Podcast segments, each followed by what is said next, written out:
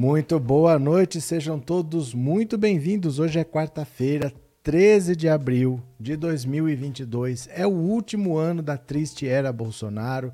E 20 de abril, quarta-feira da semana que vem, é o julgamento do bombadão Daniel Silveira. Daniel Silveira, que está às portas de ser condenado pela justiça, finalmente. Ele pode ser condenado e aí ele fica inelegível por oito anos.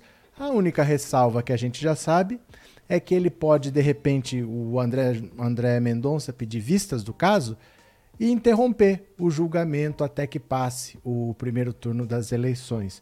O STF está trabalhando para que isso não aconteça, mas Bolsonaro está trabalhando para que isso aconteça, para que ele peça vistas durante o julgamento e que interrompa o julgamento até passar a eleição. Se passar a eleição e ele for julgado e condenado, dá na mesma. Ele vai ser preso do mesmo jeito.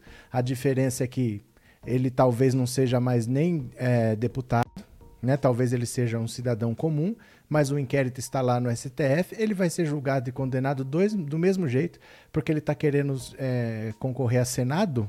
Vencer para senador é muito difícil para deputado. Na onda do bolsonarismo, ele teve 30 mil votos. Ele só se elegeu por causa dos votos do Hélio Negão, essa que é a vontade. Ele foi o menos votado do Rio de Janeiro pelo PSL. Então vamos ver o que acontece. Há essa possibilidade, Bolsonaro está trabalhando para que o André Mendonça peça vistas, mas se ele não pedir vistas, deve ser 9 a 2, todo mundo deve condenar. E Bolsonaro está tentando explicar o Viagra das Forças Armadas, ele falou que não é assim mesmo, porque é para quem tem problema no pulmão, porque melhora a circulação tal. Explicou, explicou, explicou, mas não explicou nada, porque ele também não falou da licitação lá para compra de próteses penianas. Porque o que será que ele pensa então? Ah, o Viagra deve ser para pessoa que tem problema no pulmão, para ajudar na respiração. Será que ele acha que a prótese peniana é para cutucar o nariz assim, para a pessoa respirar melhor? Ele não explicou para que, que é a compra de próteses penianas. E veio agora a última, que é compra de Botox. Agora as Forças Armadas também fizeram compras de Botox, mas garantem que é para fins não estéticos.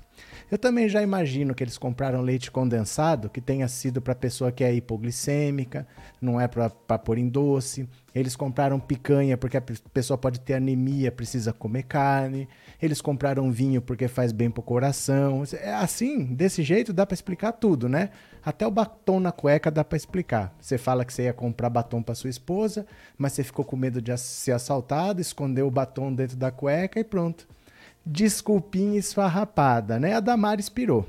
A Damares pirou, disse que o governo só não é melhor, só não trabalha como pode, porque o inferno mandou um monte de capeta, inclusive um capeta careca.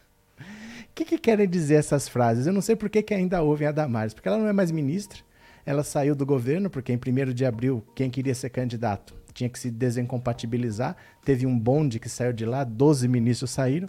Ela não é mais ministra de nada, está dando palpite ainda. Diz que o ministro careca não deixa Bolsonaro governar. E eu, por falar em careca, o Daniel Silveira, mais uma vez, foi falar na justiça que a tornozeleira eletrônica dele tem vida própria e está fazendo vibrações estranhas. Meu Deus do céu. Cadê o Padre Quevedo? O Padre Quevedo já morreu, né? Para falar que isso não existe. Tem que levar ele para sessão de descarrego, então. Né? O que será que a gente faz? A tornozeleira do Daniel Silveira está com vida própria. Ó. Meu Deus do céu, mas deixa quieto, vamos ver o que está acontecendo. Quem está aqui pela primeira vez, se inscreva no canal. Quem já está aqui, será que hoje durante a live a gente consegue dois membros? Estou sendo humilde, hein? Estou pedindo dois membros. Agora tem mil pessoas aqui, daqui a pouco tem duas mil. Seja que a gente consegue dois membros, dois membros novos para o canal, sendo bem humilde, eu vou compartilhar a tela e nós vamos ler as notícias, tá bom? Venham comigo. Foi! Capeta careca atrapalha o governo Bolsonaro, afirma Damares a louca. Deixa eu só ampliar aqui um pouquinho para facilitar, olha, para vocês. Pronto. A ex-ministra da Mulher, da Família e Direitos Humanos, Damares Alves, afirmou nessa quarta que o inferno enviou capetas para atrapalhar o governo cristão de Jair Bolsonaro. Ela ainda classificou o ministro do Supremo, Alexandre de Moraes, sem citar nomes, como capeta careca. A declaração ocorreu durante café da manhã com a presença de evangélicos no Palácio da Alvorada. Saibam que o inferno está com muita raiva de todos nós e o inferno está se levantando. O inferno mandou uns capetas que vocês não têm ideia. Tem até um careca apontou Damares, arrancando risadas dos presentes. Você não tem ideia dos capetas e dos soldados que o inferno tem mandado. Não tem sido fácil, tudo se levanta contra esse governo, tudo conspirou contra esse governo. Nas últimas semanas, o presidente tem feito críticas reiteradas a ministros do STF e do TSE. Eu acho isso muita cara de pau. Isso é muita cara de pau. Isso é zombar da inteligência das pessoas, né? Vi com esse discurso de que o inferno está mandando capetas contra esse governo cristão. Porque eu não lembro de ter tido um governo ateu, eu não lembro de ter tido um governo muçulmano, eu não lembro de ter tido um governo hindu, eu não lembro de ter tido um governo, seja lá o que for, do candomblé. Eu só lembro de ter tido governos cristãos no Brasil. E agora Agora o inferno resolveu mandar capetas. Quer dizer, desde 1500 até agora o capeta estava de boa, porque o governo era cristão, mas não era tão cristão assim. E agora ele resolveu mandar capetas. Quer dizer, olha, é muito triste a gente ver que isso é uma ministra de Estado, ex-ministra hoje, mas isso foi levado ao status, status de ministra de Estado. Tenta imaginar um outro governo, qualquer um, Sarney, Itamar, Collor, Fernando Henrique. Pensa num outro governo qualquer em que uma figura como Damares poderia ser ministro de Estado. Vocês per percebem a mediocridade que é esse governo? O nível baixo que é, como é ridículo o despreparo dessas pessoas. O argumento no Palácio do Planalto é esse: olha, o nosso governo não está indo tão bem porque o inferno está mandando capeta. Se imagina numa conferência internacional olha, nós estamos querendo decidir se nós vamos investir no Brasil ou não, mas os números da economia não estão muito bons. O que está acontecendo? Ah, é que o inverno tem mandado uns capetas para lá. É nesse nível que o governo está sendo administrado há três anos e três meses já. Né? Boa noite, Cape... Capef... Como é que é? Cabeça fraca da Mar está cutucando o Xandão com vara curta. É porque o bicho vai pegar, viu? O bicho vai pegar nas eleições. Cristiano, o capeta saiu das igrejas do dinheiro dos últimos dias. Maria Auxiliadora, boa noite a todos com Lula da Silva e Doutor Alckmin. Maria Auxiliadora, cadê? É, Roseli, que medo que ela se eleja. Ela vai ser candidata a senadora pelo Distrito Federal. Aí depende. Temos que saber quem que vai concorrer lá, né? Quem vão ser os adversários dela. Não sabemos, temos que esperar para ver, né? Marlene, o Moraes sempre esteve onde está, o Brasil se tornou um inferno depois que o capitão assumiu a presidência, é o próprio Satanás encarnado, o pai da mentira. Pronto, Wesley, me emocionei com Aquias, com Aquias o presente que ele deu a Marilu com a fala do presidente Lula em pessoa. É, Maru, Marucaco Cacomaro. Hoje, ouvindo o programa do Paulo Lopes na Rádio Capital, comentaram sobre o caso de um guri de 7 anos ser chefe de uma quadrilha. Do nada, um dos apresentadores disse que é culpa dos governos do PT. Mas é, é tudo é culpa do governo do PT. Por que, que caiu um meteoro na Sibéria? Ah, porque no tempo do PT eles não fizeram uma parceria com a Rússia. É assim. Tudo é, ou é culpa do capeta ou é culpa do PT, né? Antônia, esse governo abusa de nossa paciência e inteligência. Que horror essas compras de tudo que é mais supérfluo, gastando a rodo o nosso dinheiro. Olha, além disso, Bolsonaro, o mentiroso, já está tirando o corpo fora do próprio filho. Nem está defendendo Jair Renan. Sabe o que ele falou? Ele mora com a mãe, não sei se o que ele faz é certo ou se é errado. Não é comigo. Não defendeu o próprio filho. O que será que o filho dele aprontou? Jair, o mentiroso, jogou, entregou para Deus. Por isso que eu falo que ele é mentiroso. Ele é o nosso presidente de Taubaté.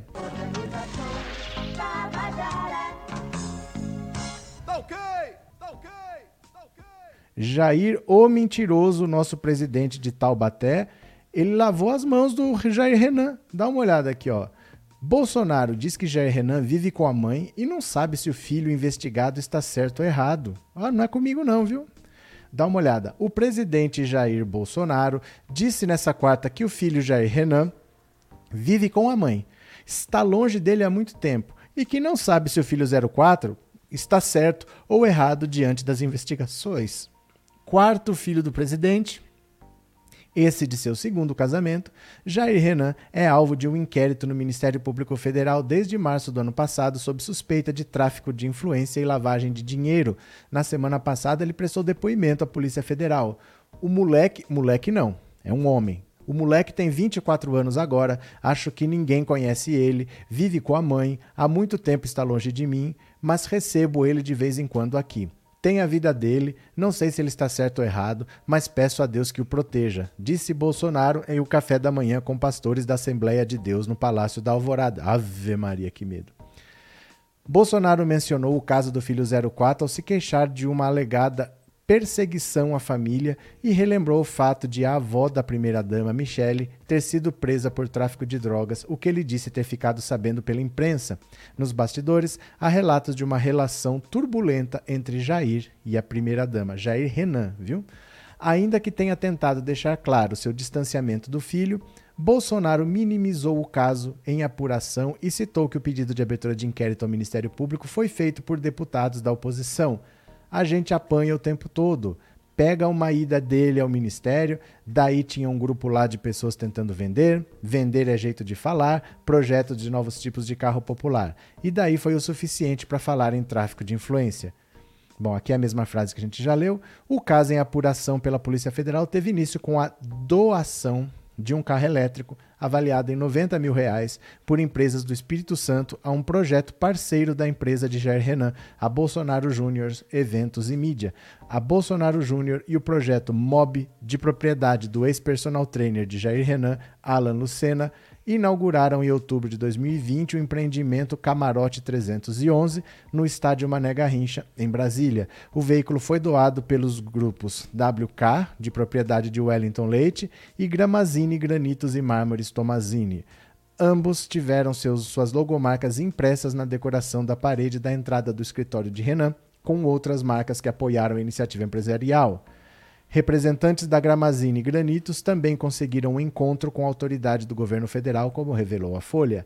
Eles foram recebidos pelo então ministro do Desenvolvimento Regional, Rogério Marinho, no dia 13 de novembro de 2020, reunião agendada pelo assessor especial da presidência, Joel Fonseca. Na ocasião, foi apresentado a Marinho ministro, a Marinho Ministro, ao, ao, ministro Marinho, um projeto de casas populares desenvolvido em parceria com a WK. O filho do presidente participou do encontro. A Folha também mostrou que a cobertura com fotos e vídeos da festa de inauguração da empresa de Jair Renan foi realizada gratuitamente por uma produtora de conteúdo digital e comunicação corporativa que presta serviços ao governo federal. Somente em 2020, a empresa produtora Astronautas Filmes recebeu 1,4 milhão do governo Bolsonaro. A abertura de empresa de Renan foi revelada pela revista Veja. Segundo a revista, Renan solicitou ao gabinete da Presidência da República uma audiência para tratar de interesses comerciais de um de seus patrocinadores do Espírito Santo. Então, olha, esse Jair Renan, que hoje tem 24 anos, ele, tá, ele é filho do presidente desde os 20 e 21 e já está sendo investigado por inquérito. Porque antes ele não tinha idade para isso, né? Quando o Jair era deputado, ele era menor de idade mas assim que ele passou a ter maioridade, coincidentemente, próximo a isso, perdão, vou dar um espirro aqui.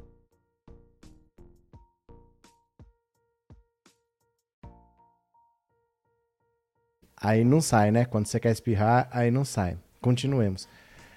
Ele começou a frequentar a esse círculo de pessoas influentes que têm contratos com a presidência da República e de repente uma empresa de um personal trainer dele, ele fazia exercícios com um personal trainer que tinha uma empresa, essa empresa conseguiu um, um contrato com o governo federal e ele ganhou um carro de presente. Ah, todo mundo dá carro de presente, quem nunca? Né? Quem nunca deu um carro de presente? O Jair Renan ganhou um carro de presente. E na reunião em que essa empresa foi conversar com o ministro do Desenvolvimento Regional, ele estava presente, mas é tudo coincidência. Né?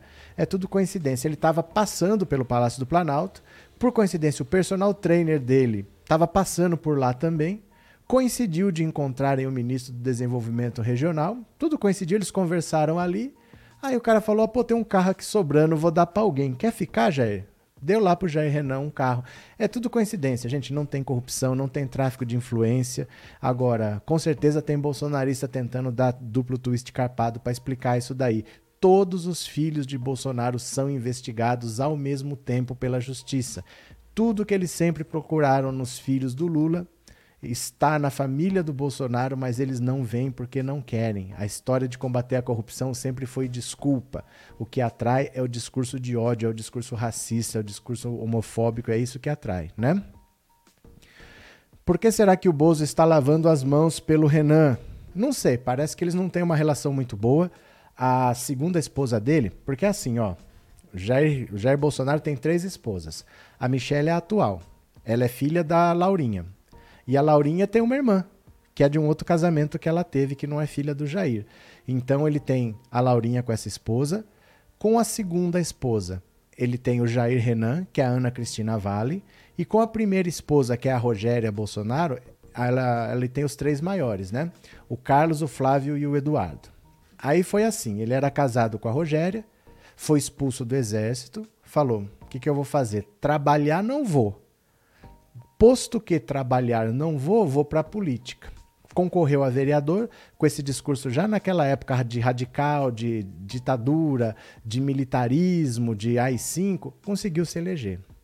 Aí da, da Câmara de Vereadores ele falou: Eu vou tentar ser deputado. Ele foi ser deputado, mas para não perder a boquinha na Câmara, ele pegou a esposa dele e falou: Olha, você vai disputar o cargo de vereadora. Os meus votos no município eu direciono para você. Então os votos que vão me eleger deputado são os mesmos que vão te eleger vereadora. E deu certo. Ele se elegeu deputado, ela se elegeu vereadora. Mas aí no primeiro mandato dela, eles se separaram. Eles se separaram e ele falou: Olha, não continue na política porque eu não vou direcionar mais meus votos para você. Separou? Vai com Deus. E ela falou: Não, eu vou disputar a reeleição sim. Ele falou: Não vai. E ela falou: Vou sim. Aí ele pegou o Flávio, que é o filho mais velho, e falou: Olha, você vai disputar a eleição, porque eu vou direcionar os votos para você. Você vai ser vereador pelo Rio, eu vou direcionar os votos para você e você vai derrotar a sua mãe. E ele falou não.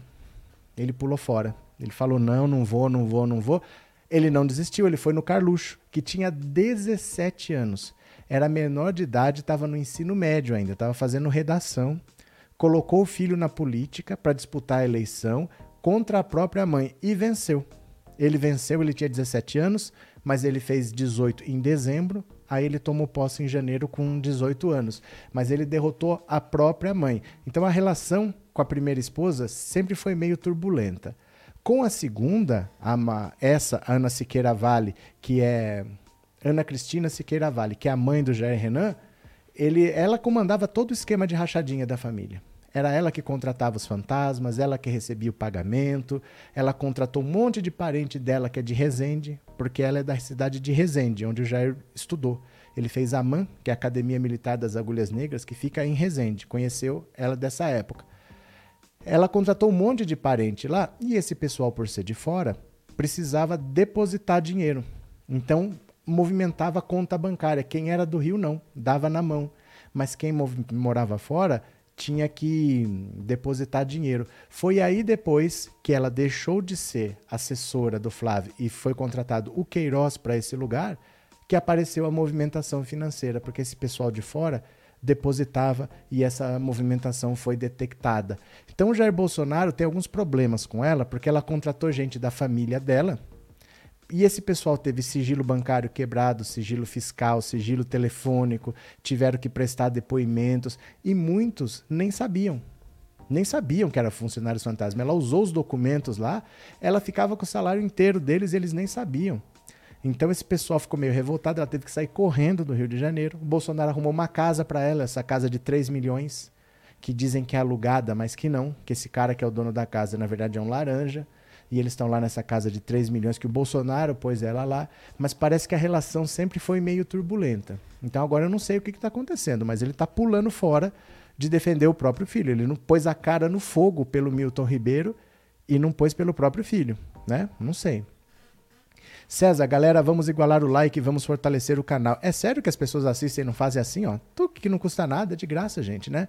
Não teve nenhum super chat, nenhum super sticker, ninguém se tornou membro.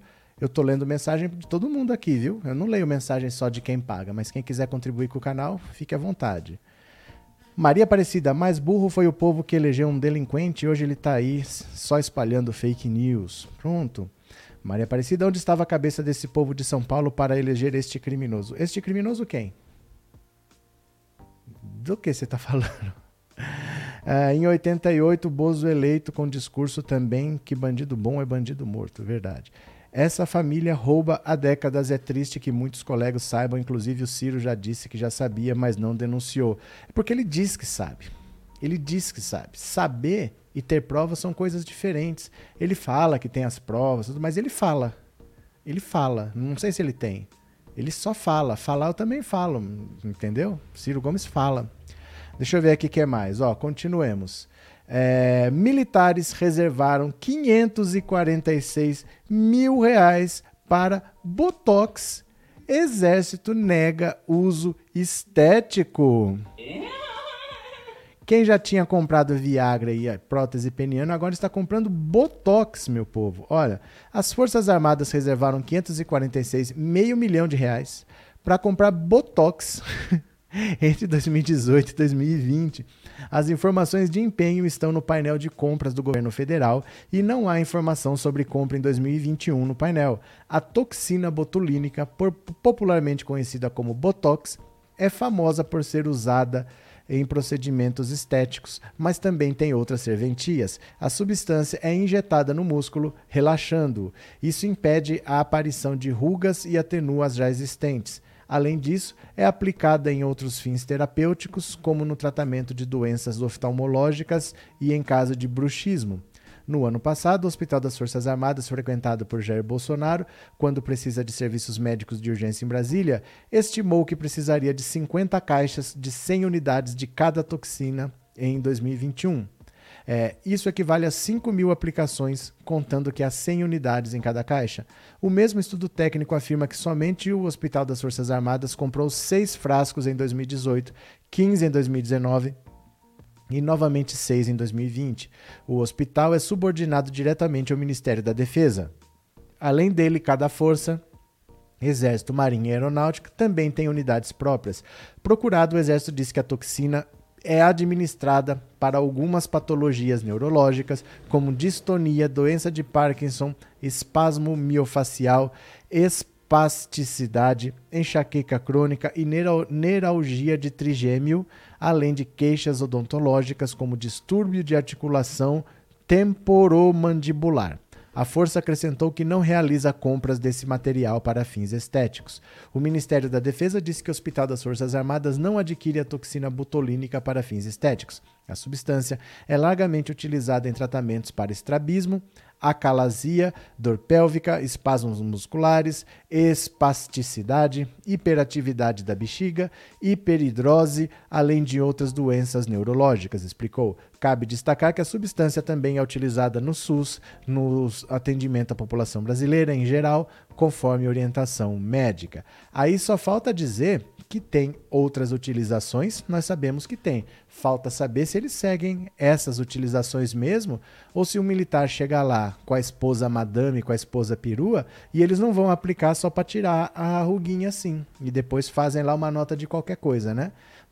É muito complicado isso, gente. Hospital das Forças Armadas ou tem uma utilização muito específica, ou dá poder para esses caras, é complicado, porque eles não gostam muito de seguir a lei, né? Rafael Borges, obrigado por ter se tornado membro, viu? Muito obrigado, de verdade. Obrigado pela confiança e seja bem-vindo, parceirão. Seja bem-vindo. Roubalheira comendo solta. É verdade, né? O povo pagando imposto para o exército ficar com a ditadura, prótese, botox, que vergonha. Ainda há pouco vão botar no bumbum. Eu não sei. Onde vai? Eu não sei. Olá, Márcia, estou em dívida com você porque não te respondi na última live, mas é que estava ocupado mesmo. Desculpa, desculpa. É, Fernanda, professor, desculpe, mas o assunto é secundário. Estamos com a serpente do Geraldo Alckmin como vice do Lula e a direita já prepara o golpe. Bom, se esse assunto é secundário, por que você entrou aqui sabendo que o assunto era esse? Deve ter live falando do Geraldo Alckmin por aí, Fernanda. Vai com Deus. De verdade, se o assunto é secundário para você, você não entre. Aí as pessoas acham que eu sou grosso. A pessoa entra numa live com um tema e fala: Ó, oh, seu assunto é secundário, o importante é esse. Você sabe que esse canal está falando sobre isso agora? Eu não tenho paciência muito para isso, não, viu, dona Fernanda? Eu conversei bastante com você, mas eu acho a sua intervenção bastante grosseira e será a última, tá? Será a última. Quem quiser achar que eu sou grosso, pode achar, mas eu acho uma falta de respeito um tipo de negócio desse. A pessoa vir para falar o que, que a gente deve falar. Oh, meu Deus do céu, pera lá só um pouquinho. Eu já conversei bastante, já falei bastante tempo, né? Dei paciência, respondi, dei atenção. Cadê? Cadê? Pronto. Tchau, viu? Pronto. Tchau, tchau, tchau, tchau. Cadê? Pronto. Foi? Foi?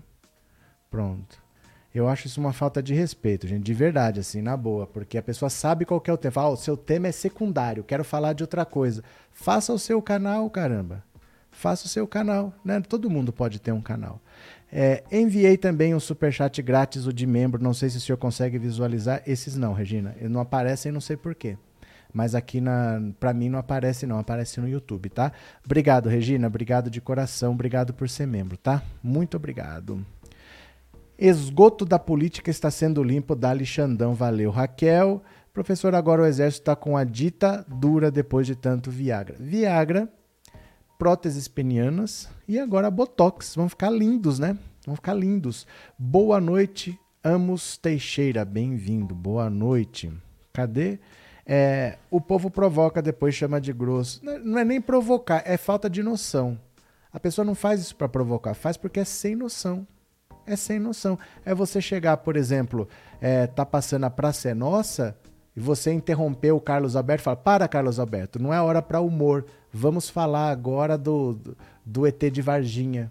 Sabe assim, não, não é obrigado a vir. Por que, que a pessoa vem sabendo que o tema não é esse, né? Bandido não consegue fugir da natureza. Bolsonaro é isso aí. Valeu, Marcos Manuel. Abraço, meu parceiro. Obrigado pelo super chat. Fábio Silva, obrigado pelo super sticker e obrigado por ser membro. Muito obrigado. Valeu. É, Adamares é o verdadeiro dragão. A família parece uma bruxa. Pronto. Continuemos. Eu vou fazer uma pergunta para vocês. Eu já fiz na enquete no começo da live, mas eu quero que vocês me respondam no WhatsApp 14997790615. De quem Bolsonaro tem mais medo? Do Xandão, o capeta careca, ou do Lula? Porque assim, são medos diferentes. Né? O, o Xandão, ele tem medo de ir pra cadeia amanhã, assim se não ele, mais um filho. O Carlos Bolsonaro, por exemplo, ele não tem foro privilegiado, não tem imunidade parlamentar, não tem nada. A Michelle não tem nada. Ele pode pegar alguém que está em volta e pode prender amanhã. O que ele determina é lei. O Lula já é outro medo. Porque se o Lula vence as eleições, Aí ele fica à mercê da justiça, acabam as prerrogativas do presidente. Então, os dois, no fundo, um diretamente e o outro indiretamente, mas os dois podem levar o Bolsonaro para a cadeia. De quem você acha que ele tem mais medo? Quem dá mais terror? Quem deixa ele mais branco? É o Lula ou é o Xandão? Você vai responder para mim por mensagem de voz no 14997790615. Esse número é WhatsApp, também é Pix tá bom? Você responde lá, quem que você acha que provoca mais pânico, mais pavor no, no Bolsonaro? É o Xandão, capeta careca, ou é o Lula? Quem que você acha? Responde aí para mim que eu já vou vir, viu? Cadê? É, professor Brag, prótese peniana pode ser usada também como cotonete, por isso essa compra gigantesca. Então, tem várias utilidades se a pessoa for criativa, né? Mas agora dizer que é um artigo como ah, porque o Viagra pode ser usada para hipertensão pulmonar, não sei das quantas, dá para arrumar desculpa até um certo ponto, mas prótese peniana complicado, né? Sempre dá, sempre dá, sempre dá. É, gente, vamos fazer uma limpa nas próximas eleições. Temos que votar em candidatos do PT da esquerda. Cadê? Uh, Raquel, ah, ele tem medo de todos e faz tipo brabo, vai que corre. Eu vou ler mais uma aqui. Respondam no WhatsApp 14997790615. Vamos ler mais umas aqui. Olha, Bolsonaro quer que sua corrupção analisada 100 anos só por historiadores. É muita cara de pau, né? É muita cara de pau. Olha só o governo federal negou acesso às informações sobre visitas ao Palácio do Planalto do Gilmar dos Santos e do Arilton Moura, os pastores amigos de Bolsonaro que cobravam pedágio em ouro de prefeitos para acesso aos fundos bilionários do Ministério da Educação. Pronto. A área do general. Opa, cadê? A área do general Augusto Heleno, aquele que cantava Se gritar pega centrão, não fica um, meu irmão, na campanha de 2018, foi a responsável por bloquear o pedido do jornal O Globo sob a justificativa de não comprometer a segurança do presidente. O que não disse, contudo, é que é a segurança eleitoral que está em jogo. O ministro-chefe do Gabinete de Segurança Institucional está protegendo os votos do chefe considerando que as informações sobre as reuniões entre os religiosos e Bolsonaro e os assessores poderiam ajudar a instalar uma CPI do MEC. O presidente foi questionado no Twitter sobre a razão de impor sigilo de 100 anos em, em, assuntos espinhosos e polêmicos de seu mandato. Seu filho, o vereador Carlos Bolsonaro, que comanda a equipe que cuida das redes sociais do pai, respondeu: em 100 anos saberá. O escárnio vem da certeza de que nada vai acontecer com o governo se sonegar informação pública de interesse público. Não é a primeira vez que o Planalto impõe sigilo de informações sobre suas entradas e saídas. Por um século, não saberemos nada sobre as visitas de Carlos Bolsonaro e do deputado federal Eduardo Bolsonaro, por exemplo, à sede do Poder Executivo.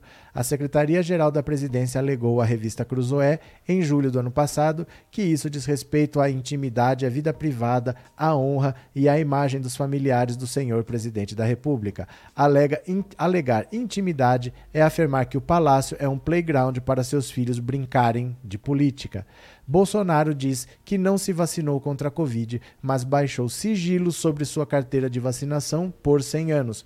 Como ele se ama demais, a chance de não ter se imunizado contra a doença é quase nula. Mas a informação seria terrível para seus seguidores mais radicais, muitos deles negacionistas e terraplanistas, que pulam no abismo para defendê-lo. Eles acreditaram quando o presidente disse que vacinas matavam crianças, produziam barba em mulheres e transformavam pessoas em jacarés. Imagina descobrir que foram tratados como massa de manobra ideológica e que seu próprio líder levou uma Pfizer no braço? Bolsonaro gosta da passagem bíblica: Conhecereis a verdade e ela vos libertará. Evangelho de João, capítulo 8, versículo 32. Só não diz que a verdade é ele quem constrói como o famoso mito do estamos há três anos e três meses sem corrupção no governo federal, marca celebrada com pedidos de propina para imunizantes no Ministério da Saúde, compra de Viagra muito acima do preço pelo Ministério da Defesa e sobrepreço em licitações de ônibus escolares rurais e kits de robótica no Ministério da Educação. É, isso não, pode, não podia existir. As coisas que são públicas, com raríssimas exceções, nunca deveriam ter sigilo, porque são de interesse público. Se são coisas públicas, o público tem o direito de saber. Situações muito específicas poderiam ser mantidas em sigilo, como por exemplo, vai, vamos dizer que o presidente resolva se hospedar num hotel porque ele vai viajar para não sei que país aí. Se há algum risco nisso eles pretendem manter o nome do hotel sob sigilo, pronto, é uma coisa muito específica com um motivo muito específico. Não é para valer para qualquer país é um país que é perigoso, você acha que tem uma ameaça, você escreve isso e você mantém sob sigilo. Mas é uma vez na vida, outra na morte. Não é assim, ó. Sempre que ele se hospeda, ele não divulga. Não pode ser assim. Não pode ser injustificado. Por que sigilo de 100 anos? Qual que é o medo? Sigilo de 100 anos sobre cartão de vacinação. Sobre a entrada e saída dos filhos. O que, que eles fazem lá que a gente não pode saber? Né? Ali não é um lugar para passear, ali é um lugar de trabalho. Todo mundo tem que identificar por que isso não é público. Mas é assim que funciona o governo sem corrupção de Jair Bolsonaro. Né? É assim que funciona. Hamilton, e sobre essa pesquisa do Poder Data que informa que o genocídio está a 5% do Lula, isso não é preocupante? Não é preocupante. Daqui a pouco falaremos dela, mas não é preocupante, viu? Cadê? Esse desgoverno genocida tem que ficar é 100 anos preso e com sigilo absoluto de tudo. Vixe. É, poder Data é confiável? Nem um pouco, nem um pouco. Mas sobre compras, não tem o portal da transparência? Tem. Tem. Por isso que acharam. Vocês estão misturando as coisas. Vocês estão misturando as coisas. O sigilo não é sobre as compras. Ele impôs sigilo agora sobre. O que que era? Era o. Pera lá, que eu fechei aqui. Pera lá. Deixa eu lembrar aqui, para não falar besteira. Uh, Pera lá, desse último aqui é, as, o, o sigilo foi sobre os encontros do Jair Bolsonaro com os dois pastores evangélicos do Ministério da, da, da Educação. Não é sobre compras. Por isso que acharam a compra da, do, do Viagra, a compra do, da prótese peniana, a compra do Botox. Isso aí tem que estar tá lá. O sigilo não é sobre isso. O sigilo foi sobre a visita de pastores. A gente não pode saber se o Bolsonaro se encontrou com eles ou não. Por que será? Tem uma CPI da, do MEC para ser instalada e ele escondeu esse dado. Por que será? Né? Quem puder ajudar, gente, assista a live por esta rede aqui, ó. Quem puder, atingimos a marca simbólica de mil seguidores. Aê, até que enfim. Conseguimos a duras penas chegar a mil seguidores. Agora que atingimos a meta, vamos dobrar a meta. Então vamos tentar agora ir para dois mil. Quem quiser, coloca o celular em cima desse código QR. Você é jogado direto para lá. Ou então você já tem Telegram.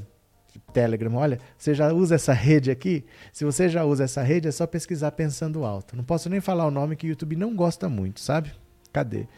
Boa noite, Rejane. Sou de Fortaleza e Bolsonaro morre de medo do nosso futuro presidente Lula. Valeu? Cadê que mais? Bozo é muito misterioso, o sigilo é mais sério do que parece. Lula vai quebrar esse sigilo, aí a casa do Bozo cai. Eu não sei como funciona essa lei específica como que funciona essa lei sobre sigilo, se você pode tirar esse sigilo, eu não sei como funciona. Eu vou tentar descobrir, tá? Eu vou descobrir e eu digo para vocês. Hamilton, aguenta as pontas que a gente vai falar da pesquisa, viu? Segura as pontas aí. Obrigado pelo super sticker e obrigado por ser membro, viu? Já vamos falar. Cadê?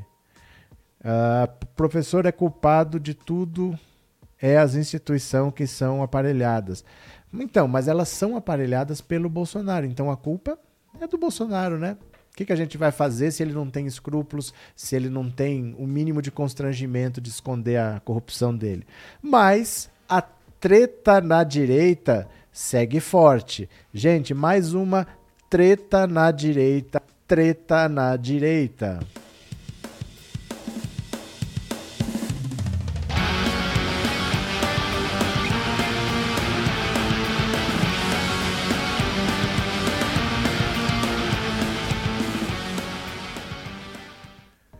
Treta na direita. O bicho tá pegando. Quem tá revoltado?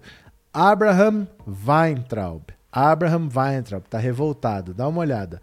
Weintraub, General Ramos é nefasto e Valdemar Costa Neto capeta. Dois capetas no mesmo dia. Além do Alexandre de Moraes, temos o Valdemar Costa Neto. Olha só, o Weintraub está revoltado. Abraham Weintraub, ex-ministro da Educação, afirmou que o ministro da Secretaria-Geral da Presidência, general Luiz Eduardo Ramos, é nefasto e comparou Valdemar Costa Neto, presidente do PL, ao capeta. As declarações foram dadas na segunda-feira em uma live com o ex-chanceler Ernesto Araújo. Nossa, juntou Weintraub e Ernesto Araújo?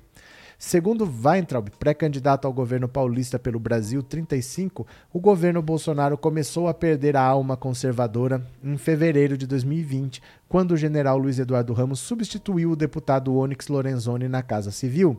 Onyx era um cara com experiência política e foi substituído pelo Ramos. Uma pessoa ruim não é tão nefasta quanto uma pessoa como ele, afirmou o ex-ministro, seguindo. Se você pegar o sorriso, a cara dele, eu não compraria um mate ali em Ipanema Leblon. Ele parece um vendedor de mate, né? Aquele que passa com um garrafão de alumínio, aquela sunga vermelha, mate, mate com limão, tem chorinho. Ele tem um aspecto, na minha opinião, de uma pessoa em quem eu não confio absolutamente nada. Ernesto Araújo riu da comparação.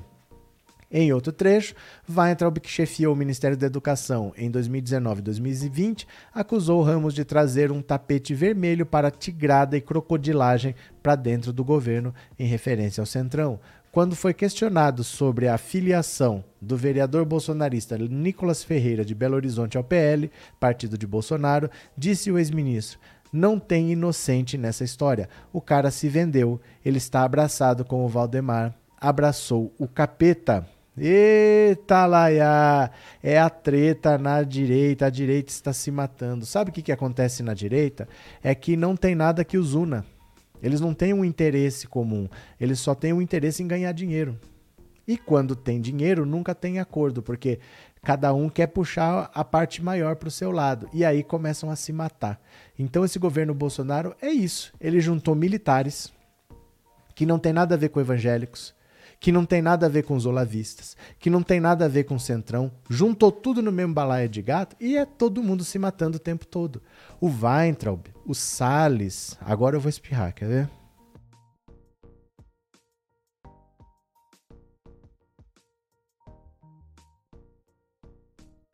Aí eu não espirro. Tô com vontade de espirrar, mas não espirro.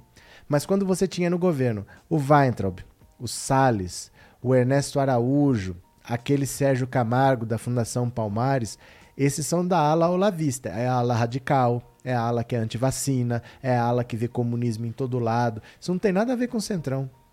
O Centrão é a ala pragmática. Onde que tem cofre? Onde que tem dinheiro? Eu quero dinheiro. Onde que tem cofre? Vou, vamos fazer aqui estatal, ministério. Eu quero onde tem cofre.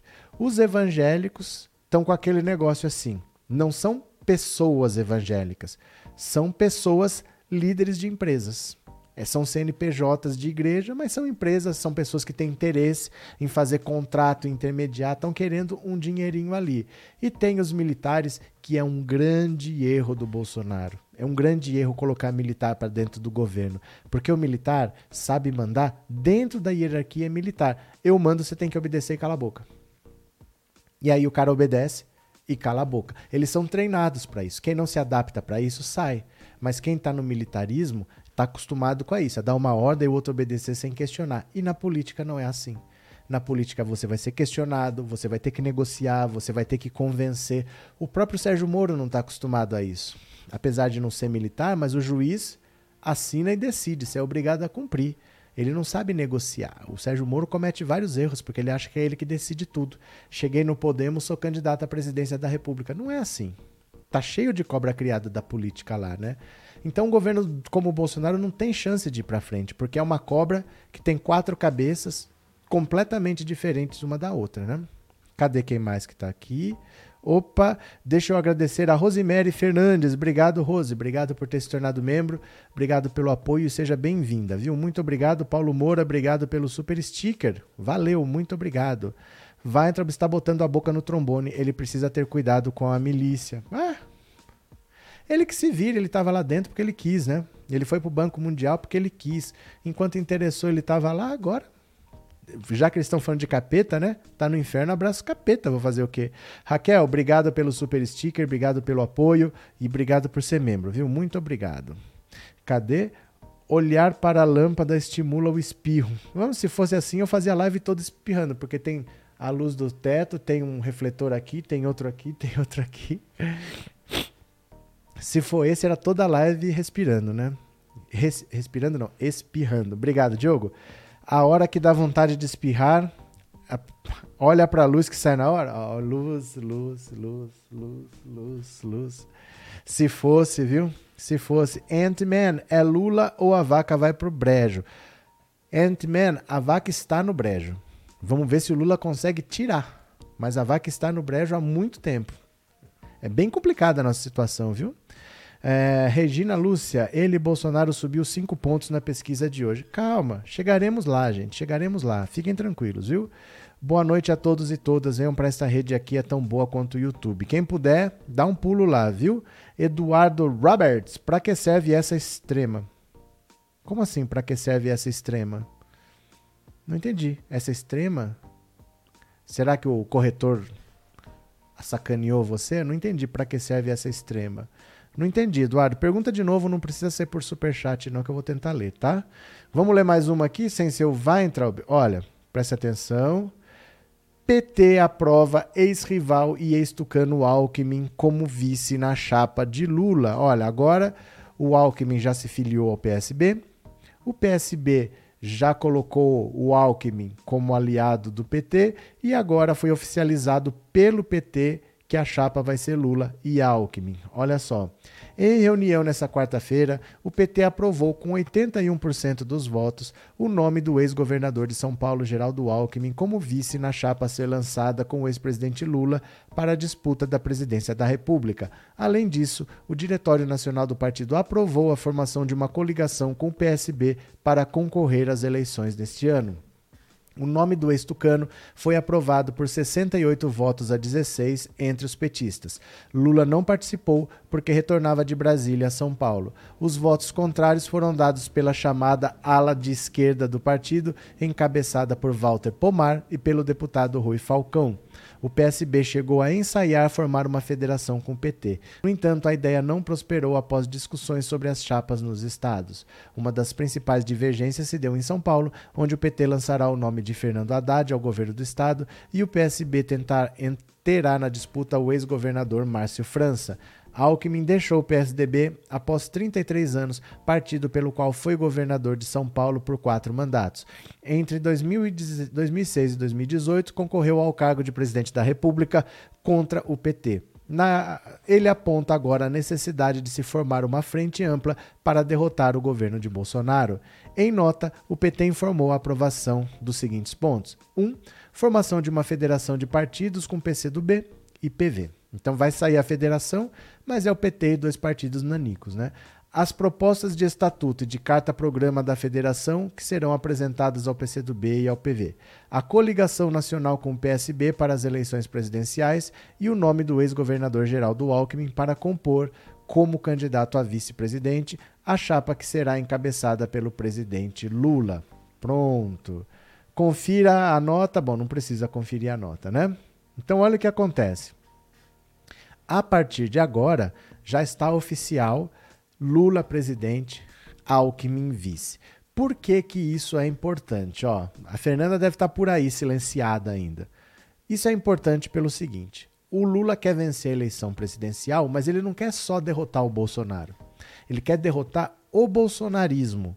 E o bolsonarismo é forte nos estados. São Paulo é um estado muito grande. São Paulo tem 46 milhões de habitantes. Então, se o bolsonarismo vence aqui em São Paulo, se ele resiste por quatro anos, essa brasa que fica para trás, daqui quatro anos você pode soprar e aí a labareda volta a queimar. Então ele quer vencer não só o Bolsonaro, ele quer vencer o bolsonarismo. É preciso vencer em São Paulo, é preciso vencer no Rio, é preciso vencer em Minas, é preciso vencer no Rio Grande do Sul, é preciso vencer nos estados. E em São Paulo, por sete mandatos seguidos, quem venceu foi o PSDB. Com, como o PSDB murchou, todo o eleitor do PSDB foi para o bolsonarismo, havia muita possibilidade do mesmo eleitor que votou sete vezes no PSDB votar no candidato bolsonarista. Aí o Lula poderia até ser o presidente, mas com um bolsonarista num estado muito grande. Ele precisa de todo o apoio que ele tiver então, ele tirando o Alckmin da disputa estadual, facilita para que o Haddad seja eleito. Então, ele pode ter um, um, governador num estado importante e ele, presidente, uma parceria que nunca teve. Em todos os governos petistas da presidência da República, em São Paulo era PSDB no governo. E agora isso facilitaria muito para ele ter um governador do estado. Então, tirar o Alckmin da disputa é mais importante, às vezes, do que ele ser o vice mas era o que ele tinha que fazer. Ele trazendo o Alckmin para ser vice, ele tira ele da disputa estadual. E além disso, o Bolsonaro é um cara que só fala com a extrema direita. Ele só conversa com os radicais, ele só fala no cercadinho, ele só fala na live dele. Ele não dá entrevista para nenhum veículo sério, só fala com a Jovem Pan e só fala para os radicais. Então, como ele está isolado na extrema direita, o Lula já conversa com a esquerda. O Lula já conversa com o centro. O Alckmin ajuda a conversar com a direita. Quando você, o Bolsonaro, quiser expandir da, da extrema esquerda, perdão, da extrema direita para a direita, o Alckmin já está conversando ali. Por isso o Lula está em Brasília, por isso o Lula se encontrou com o MDB, por isso que se encontrou até com uma senadora do PP. Ele está conversando com o centro e com a direita. E o Bolsonaro vai ficando isolado. Para quem pergunta, ah, e o Bolsonaro pode crescer? Para onde? Que a rejeição dele é altíssima. O Bolsonaro está no limite do que ele pode ter de votos, porque mais de 60% da população diz: conheço o Bolsonaro e não voto de jeito nenhum. É a rejeição a ele que é muito alta. Então ele pode crescer um pouquinho porque o Moro saiu da disputa. É claro que se o Moro saiu da disputa, uma parte vai até anular e uma parte vai voltar para o Bolsonaro. Porque esse cara que vota no Moro voltou no Bolsonaro em 2018. Então um pouco vai para o Bolsonaro. Ele cresce, óbvio. Mas isso é porque o Moro saiu.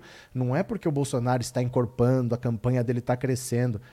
Foi só uma migração de votos. Essa migração aconteceria no segundo turno. Só antecipou para o primeiro turno. Mas não é que o Bolsonaro está crescendo, ele está herdando votos, né? Que eram do Sérgio Moro. Não se preocupem, tá? Esse movimento com a saída do Moro é esperado, tá certo?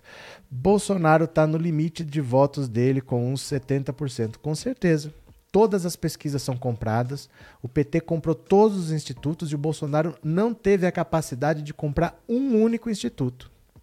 Olha que tapado, que idiota. O Bolsonaro não conseguiu comprar. O PT comprou todos e o Bolsonaro não conseguiu comprar um único instituto. É muita incompetência, né?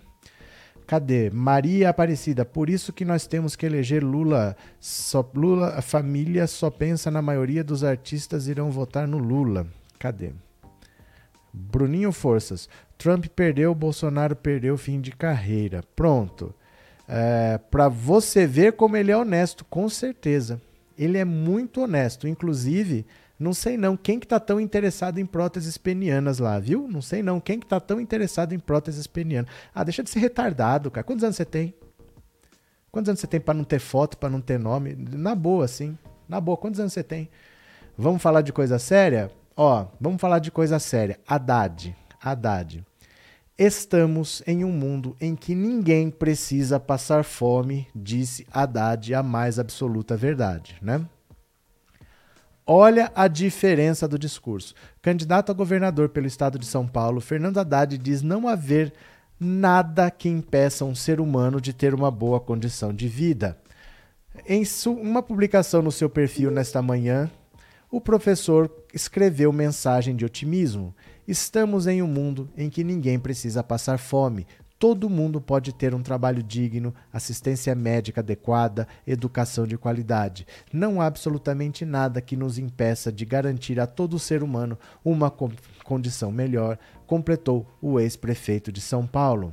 Ó, Segundo índices de pesquisa divulgados pelo IPESP nas últimas segunda-feira, o ex-prefeito Fernando Haddad consta como líder na intenção de votos pelo governo de São Paulo com 29%. Pesquisa que agradou o PT aponta em segundo lugar o ex-governador Márcio França com 19, o ex-ministro de Infraestrutura Tarcísio com 13. Em seguida temos o atual governador Rodrigo Garcia com 5, seguidos por José dos Campos Felício Ramute com 2, Vinícius Poit ou Poá, nunca ouvi esse cara.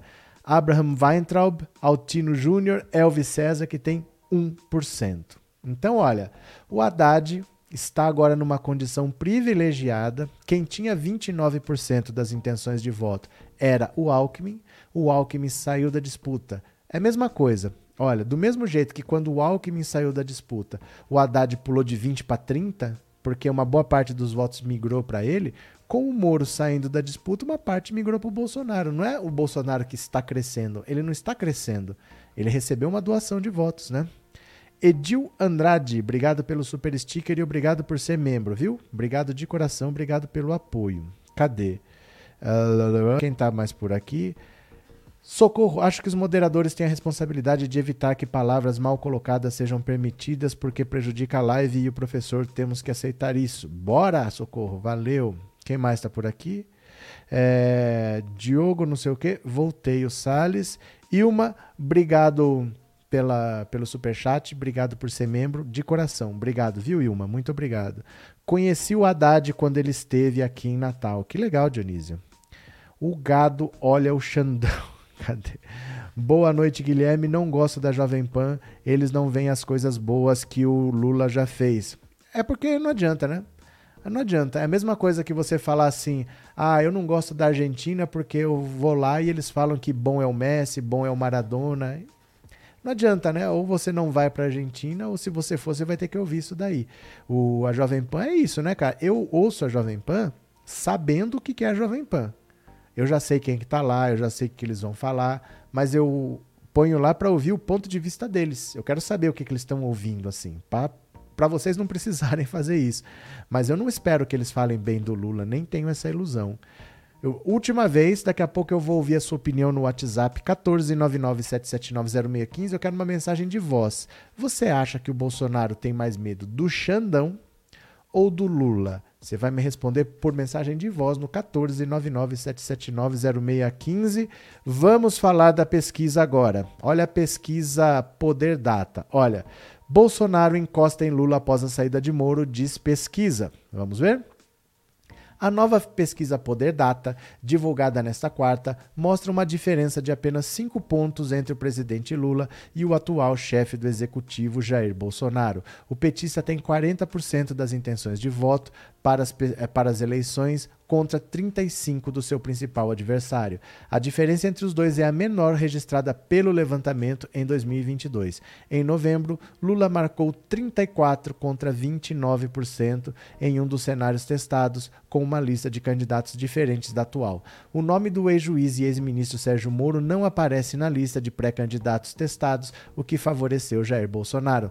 Em 15 dias, o presidente variou 3 pontos para cima, enquanto Lula oscilou 1 para baixo. As duas variações foram na margem de erro da pesquisa, que é de 2 pontos percentuais para mais ou para menos. Os dois estão muito à frente dos demais candidatos. O terceiro colocado é Ciro, que tem 5, seguido por Dória e André Janones, com 3. Realizada pelo Poder Data, empresa do grupo Poder 360. Olha aqui, ó. A pesquisa foi realizada entre 10 e 12 de outubro por meio de ligações telefônicas. Essas pesquisas, gente, que são feitas por telefone, não dá para você saber quem está falando, por que está falando. Eu vou dar um exemplo para você. Eu já falei desse exemplo aqui. Deixa eu só não perder aqui as mensagens para o povo não ficar chateado. Pati, obrigado pelo super chat de coração e AD hoje sou livre, obrigado pelo sticker nossa de cada dia. Muito obrigado, viu? Obrigado mesmo. Olha, o que acontece é o seguinte: quando você tem uma pesquisa assim, ó, é, não é uma pessoa que está entrevistando a outra. Essas pesquisas telefônicas normalmente são feitas por robôs. O atendente não é nem humano. Então você distorce um pouco o resultado porque você nem sabe quem está do outro lado. E pesquisa não é assim. Pesquisa você tem que saber quem está falando, a idade dessa pessoa, você tem que saber a faixa etária, grau de instrução, você tem que conhecer a pessoa, porque não é só duas mil pessoas quaisquer. Eu preciso ver como que é a população brasileira, onde que tem mais gente, é nessa faixa etária, é nessa renda, é nessa escolaridade, e você tem que distribuir a quantidade de pessoas direitinho, para fazer como se fosse um mini Brasil. Eu vou dar um exemplo para vocês. Se, vamos dizer que São Paulo tem 10 milhões de habitantes, a cidade. Vamos dizer que a cidade tem 10 milhões de habitantes. Se eu quero, ah, se eu sei que estudante é 2 milhões, se eu quiser fazer uma pesquisa com estudantes, 10 milhões, 2 milhões são estudantes, eu vou pesquisar mil pessoas. Eu só preciso ver 200 estudantes. Então, é uma mini São Paulo. É uma cidade em escala menor. Mas eu tenho que saber quem é essa pessoa. Se é masculino, feminino, se tem que grau de escolaridade, que renda. Não pode ser qualquer um. Não pode ser duas mil pessoas aleatórias. Tem que ser tantas de tal idade, tantas com tal escolaridade, tantas. Você tem que fazer uma composição. E essas pesquisas por telefone, você não sabe quem atendeu né? É um robô que está do lado de lá. Essas pesquisas são totalmente é, não confiáveis. Além disso, o telefone é uma limitação, porque o pobre, mesmo, ele não tem telefone. Se ele tiver, é um aparelho velho que é só para receber chamada, não para fazer, e ele não fica batendo papo durante o dia porque ele está trabalhando. Ele pode não ter um emprego formal de carteira assinada, mas ele está catando reciclagem, ele está fazendo um monte de coisas que ele não vai parar para responder pesquisa, não. Então só responde um pessoal que já tem mais grana, que não está ocupado naquele horário. É uma pesquisa totalmente distorcida. E quando vocês forem ver uma pesquisa, o principal erro que as pessoas cometem é o seguinte: saiu o Datafolha.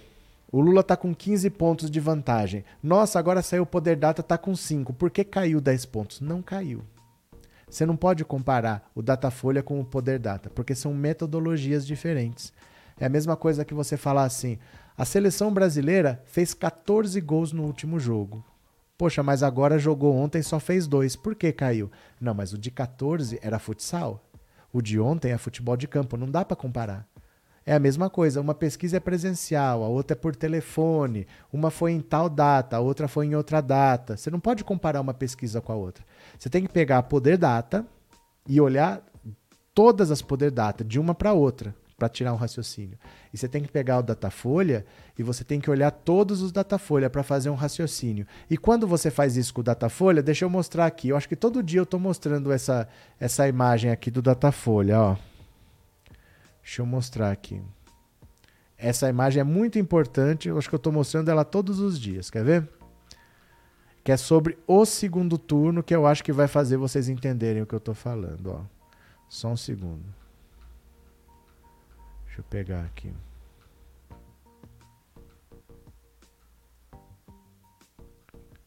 Cadê? Espera só um pouquinho. Aqui. Pronto. Esta é a imagem aqui. Dá uma olhadinha. Olha.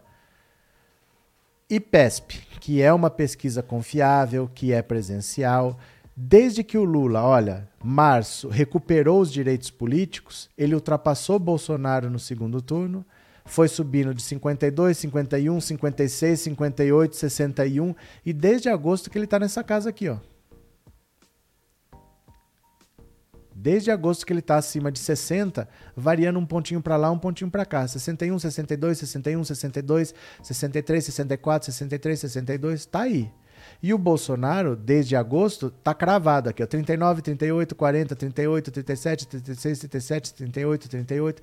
Então você tem que olhar dentro da própria pesquisa. Compare várias pesquisas IPESP, mas não compare por que, que deu isso aqui no IPESP e deu outro no Datafolha. São pesquisas diferentes, metodologias diferentes, não dá para comparar. Né? Não dá para comparar. Então você compara assim, ó, ao longo do tempo, o que, que aconteceu? Ó, não tem ninguém subindo está estagnado, está cravado. O que acontece é transferência de votos. Quando o Sérgio Moro desiste, o Bolsonaro cresce. Se o Ciro Gomes desistisse, o Lula cresceria. É só isso que aconteceu. As variações que acontecem é porque entrou um candidato e saiu. Fora isso, quando você olha uma previsão de segundo turno que não tem interferência de outros candidatos, eles estão cravados no mesmo lugar há quase um ano já. Então eles não estão nem subindo nem caindo, eles estão cravados no mesmo lugar, né? Riva Anchieta, boa noite. Gosto muito de suas lives. Sou Lula presidente. Valeu, Riva. Bem-vindo, viu? Obrigado pelo super chat, de coração. Quem mais está por aqui? Deixa eu só não perder aqui. Mimi, a moça enfeitava os balões, os balcões com balões vermelhos e disse: "Só falta a estrela do PT porque vamos votar no Lula, né?" Ela sorriu e fez o sinal de positivo. Do que, que você está falando, Mimi? A moça enfeitava os balcões com balões vermelhos. Peraí, você passou no lugar que tinha uma moça enfeitando um balcão com um balão vermelho. Aí você disse: só falta a estrela do PT porque vamos votar no Lula, né? E ela fez assim. É isso? Acho que eu entendi. Obrigado, viu, Mimi? Obrigado por ser membro, obrigado pelo apoio.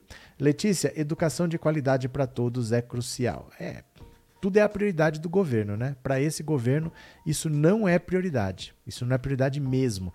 O, ó, qualquer coisa, qualquer coisa que o Bolsonaro quiser passar pano, a gente pode sentar e conversar. Vamos ver isso, isso, aquilo outro. Mas cortar a verba da educação não tem desculpa.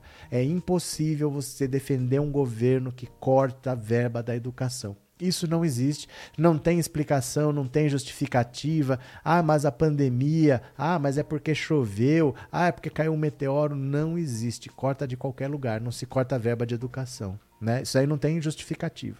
Valeu, Letícia, obrigado. Vai ser Lula no primeiro turno, Geraldino. Obrigado, Geraldino.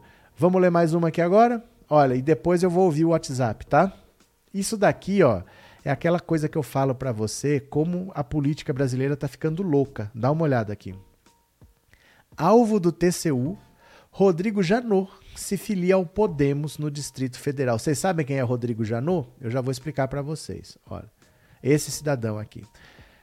Ex-procurador-geral da República, Rodrigo Janot se filiou ao Podemos no último dia 1 de abril. Ele manteve seu domicílio eleitoral no Distrito Federal, e, como se filiou seis meses antes da eleição, poderá disputar o pleito em outubro. A filiação foi articulada pelo líder do Podemos no Senado, Álvaro Dias. A coluna, o senador afirmou que o trabalho do partido agora será convencer Janot a ser candidato pelo Distrito Federal, provavelmente a deputado federal. Rodrigo Janot Monteiro de Barros, Partido Podemos, tá aqui. Como a coluna noticiou em meados de março, Janot havia dito a dirigentes do Podemos que até poderia se filiar à sigla, mas ponderou que não estava disposto a concorrer nas eleições de outubro deste ano, como quer o partido. Nessa terça-feira, Janot foi alvo do Tribunal de Contas da União, que decidiu responsabilizá-lo a devolver recursos de passagens aéreas e diárias para servidores que atuaram na força-tarefa da Lava Jato em Curitiba. A decisão do TCU atingiu ainda o ex-procurador Deltan Dallagnol, que comandava a força-tarefa da operação na capital paranaense. Dallagnol também se filiou ao Podemos e pretende ser candidato a deputado federal pelo Paraná. Olha, esse Janot é o Augusto Aras de antes, né? O presidente da República indica o procurador, que é o cara que investiga. Então esse cara pode derrubar um governo. Como o Bolsonaro botou um capacho, que não investiga, que não denuncia, ele não corre riscos. Mas o PT nunca fez isso. O PT fazia o seguinte: os procuradores se candidatam. Quem quer ser procurador-geral? Perdão. Aí eles fazem uma eleição dentro do Ministério Público e os três nomes mais votados formam uma lista tríplice. Aí essa lista tríplice é apresentada ao presidente da República e o presidente da República indicava sempre o mais votado. E ponto final. Foi assim que o Lula fez, foi assim que a Dilma fez. O Temer já fugiu. Ele ainda votou dentro da lista tríplice, mas não escolheu o mais votado. E o Bolsonaro deu uma banana para a lista tríplice, botou lá quem ele quis, botou Augusto Aras, reconduziu Augusto Aras para mais dois anos. Esse Janot foi o cara que perseguiu o Lula até onde pôde, perseguiu a Dilma até onde pôde, deu asas para Lava Jato, e ele não gira muito bem das ideias, não. Porque ele escreveu um livro depois de ser procurador e ele confessou que ele foi armado ao STF para tentar matar o Gilmar Mendes. Ele confessou. Olha aqui, eu vou ler a notícia para vocês, ó, dá uma olhada aqui. Ele escreveu no livro dele, ó. Olha. Opa. Janot diz que foi armado ao STF para matar Gilmar Mendes. Ó, a notícia é de 2019. O ex-procurador-geral da República, Rodrigo Janot, disse na noite de ontem, em entrevista aos diversos veículos de comunicação, que chegou a ir armado com um revólver ao Supremo Tribunal Federal com a intenção de matar o ministro Gilmar Mendes e depois se suicidar. Nesta sexta-feira, Mendes divulgou uma nota em que se diz surpreso e recomenda que o ex-PGR procure ajuda psiquiátrica. O Gilmar Mendes falou isso.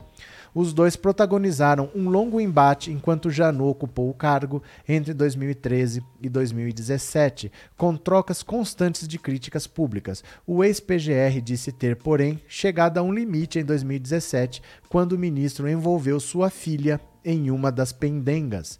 O episódio é narrado por Janot no livro que lança essa semana, Nada Menos Que Tudo, porém sem citar o nome de Gilmar Mendes. O ex-PGR, entretanto, resolveu agora revelar a quem se referia.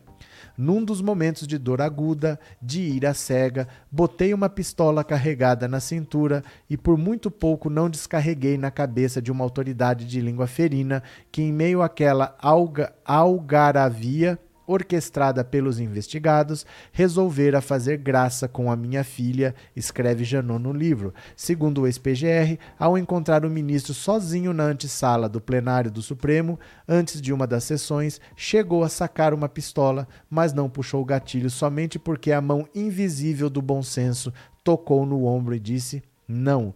O episódio ocorreu em 2017, depois de Janot ter pedido ao Supremo que considerasse Mendes suspeito para julgar um habeas corpus de Ike Batista. O argumento era que a esposa do ministro, Guiomar Mendes, trabalhava em um escritório de advocacia que prestava serviços ao empresário. Em seguida, circulou na imprensa a informação de que a filha de Janot, Letícia Ladeira Monteiro de Barros, defendia a empreiteira OAS envolvida na Lava Jato em processos de Conselho Administrativo de Defesa Econômica, o CAD. O ex-PGR atribuiu a divulgação da informação a Mendes e por isso cogitou matá-lo, segundo o relato. Confesso que estou algo surpreso. Isso é o Gilmar Mendes. Sempre acreditei que na relação profissional com tão notória figura estava exposto, no máximo, a petição mal redigidas e que em pobreza da língua concorria com a indigência fundamentação técnica. É, agora ele revela que ocorria também risco de morrer, escreveu Gilmar Mendes em nota divulgada na sexta. O ministro lamentou que, por um bom tempo, uma boa parte do devido processo legal no país ficou refém de quem confessa ter impulsos homicidas. Se a divergência com o ministro do Supremo o expôs a tais tentações tresloucadas, imagino como conduziu ações penais de pessoas que ministros do Supremo não eram. Afinal, certamente não tem medo de assassinar reputações quem confessa a intenção de assassinar um membro da Corte Constitucional do país, acrescentou o ministro. Recomendo que procure ajuda psiquiátrica. Esse era o procurador-geral da República, esse era o chefe do Dallagnol, esse cara quer entrar para política agora. Vocês estão percebendo quem que eram as pessoas que perseguiam o Lula? Quem perseguia o Lula era isso aí, ó, era o Janot, era o Dallagnol, era o Sérgio Moro. Esses caras, o cara que disse que foi armado ao STF para matar o Gilmar Mendes e se suicidar. E o cara é tão doido que ele escreve num livro. Ele ainda escreve que ele quis cometer esse crime. Eu não sei por que, que o cara faz isso. Ele é tão despirocado que ele escreve um negócio desse contra um ministro do Supremo. Você vê que não bate muito bem das ideias, né? Adriana, a fome e a falta do poder de compra irão derrubar esse desgoverno dos privilégios milicos. Adriana, obrigado pelo superchat e obrigada por, por, por ser membro do canal. É o que eu digo aqui quase todo dia. Quem vai derrotar o Bolsonaro nem é o Lula, é o Paulo Guedes. É a economia que vai derrotar o Paulo Guedes, é o povo passando fome, é a barriga vazia, é o desemprego, né? É o combustível, é a inflação. Não dá para ter mais quatro anos desse governo. Ah, mas e se ele soltar 100 reais, 200 reais de auxílio? Gente, a situação é muito séria. Não é nem falta de dinheiro. Não é nem falta de emprego. É falta de perspectiva. Porque às vezes você saiu de um emprego e você fala: vou usar meu seguro um mês, dois. Aí eu começo a procurar no máximo três, quatro meses eu já estou trabalhando de novo. A pessoa não tem perspectiva mais. Ela já está desempregada há dois, três anos, não tem ninguém contratando porque não tem para quem vender, então não adianta produzir que não vai ter para quem vender. As pessoas não estão contratando, as empresas não contratam, você não tem mais nem perspectiva de arrumar emprego. E aí é muito difícil você viver sem perspectiva de ter emprego, sem perspectiva de ter uma melhora na renda. Você não tem mais perspectiva de nada. Então é isso que pega. Nem é não ter emprego, é não ter perspectiva de ter emprego. Não é não ter dinheiro, é não ter nem a perspectiva de ter. Você olha para frente e fala, mas e aí? Eu quero mais quatro anos disso, porque vai ser isso até quando? A pessoa não tem mais perspectiva de nada, né? Cadê? Obrigado, Adriana. Continuemos. Poder Data sempre foi na contramão das outras pesquisas. É, e assim, eles estão estagnados há quase um ano onde eles estão. Todos os movimentos que você viu são movimentos de primeiro turno e em função de entrada ou de saída de algum candidato da disputa. Mas no segundo turno, faz quase um ano que eles estão cravados no mesmo patamar, porque o Lula tem 62%, que é a rejeição do Bolsonaro, e o Bolsonaro tem 39,40%, que é a rejeição do Lula. Isso aí está cravado. É muito difícil que alguém faça o eleitor do Lula desistir de votar no Lula para votar no Bolsonaro. Muito difícil o contrário também né? É, Raquel, primeiramente homem, eu sou indo. Primeiramente homem, eu sou indo e voltando, por isso mesmo que não levo desaforo para casa seu e de ninguém, tá para nascer ainda outra coisa aqui, eu sou perseguido injustamente. Sei, Salles, sei.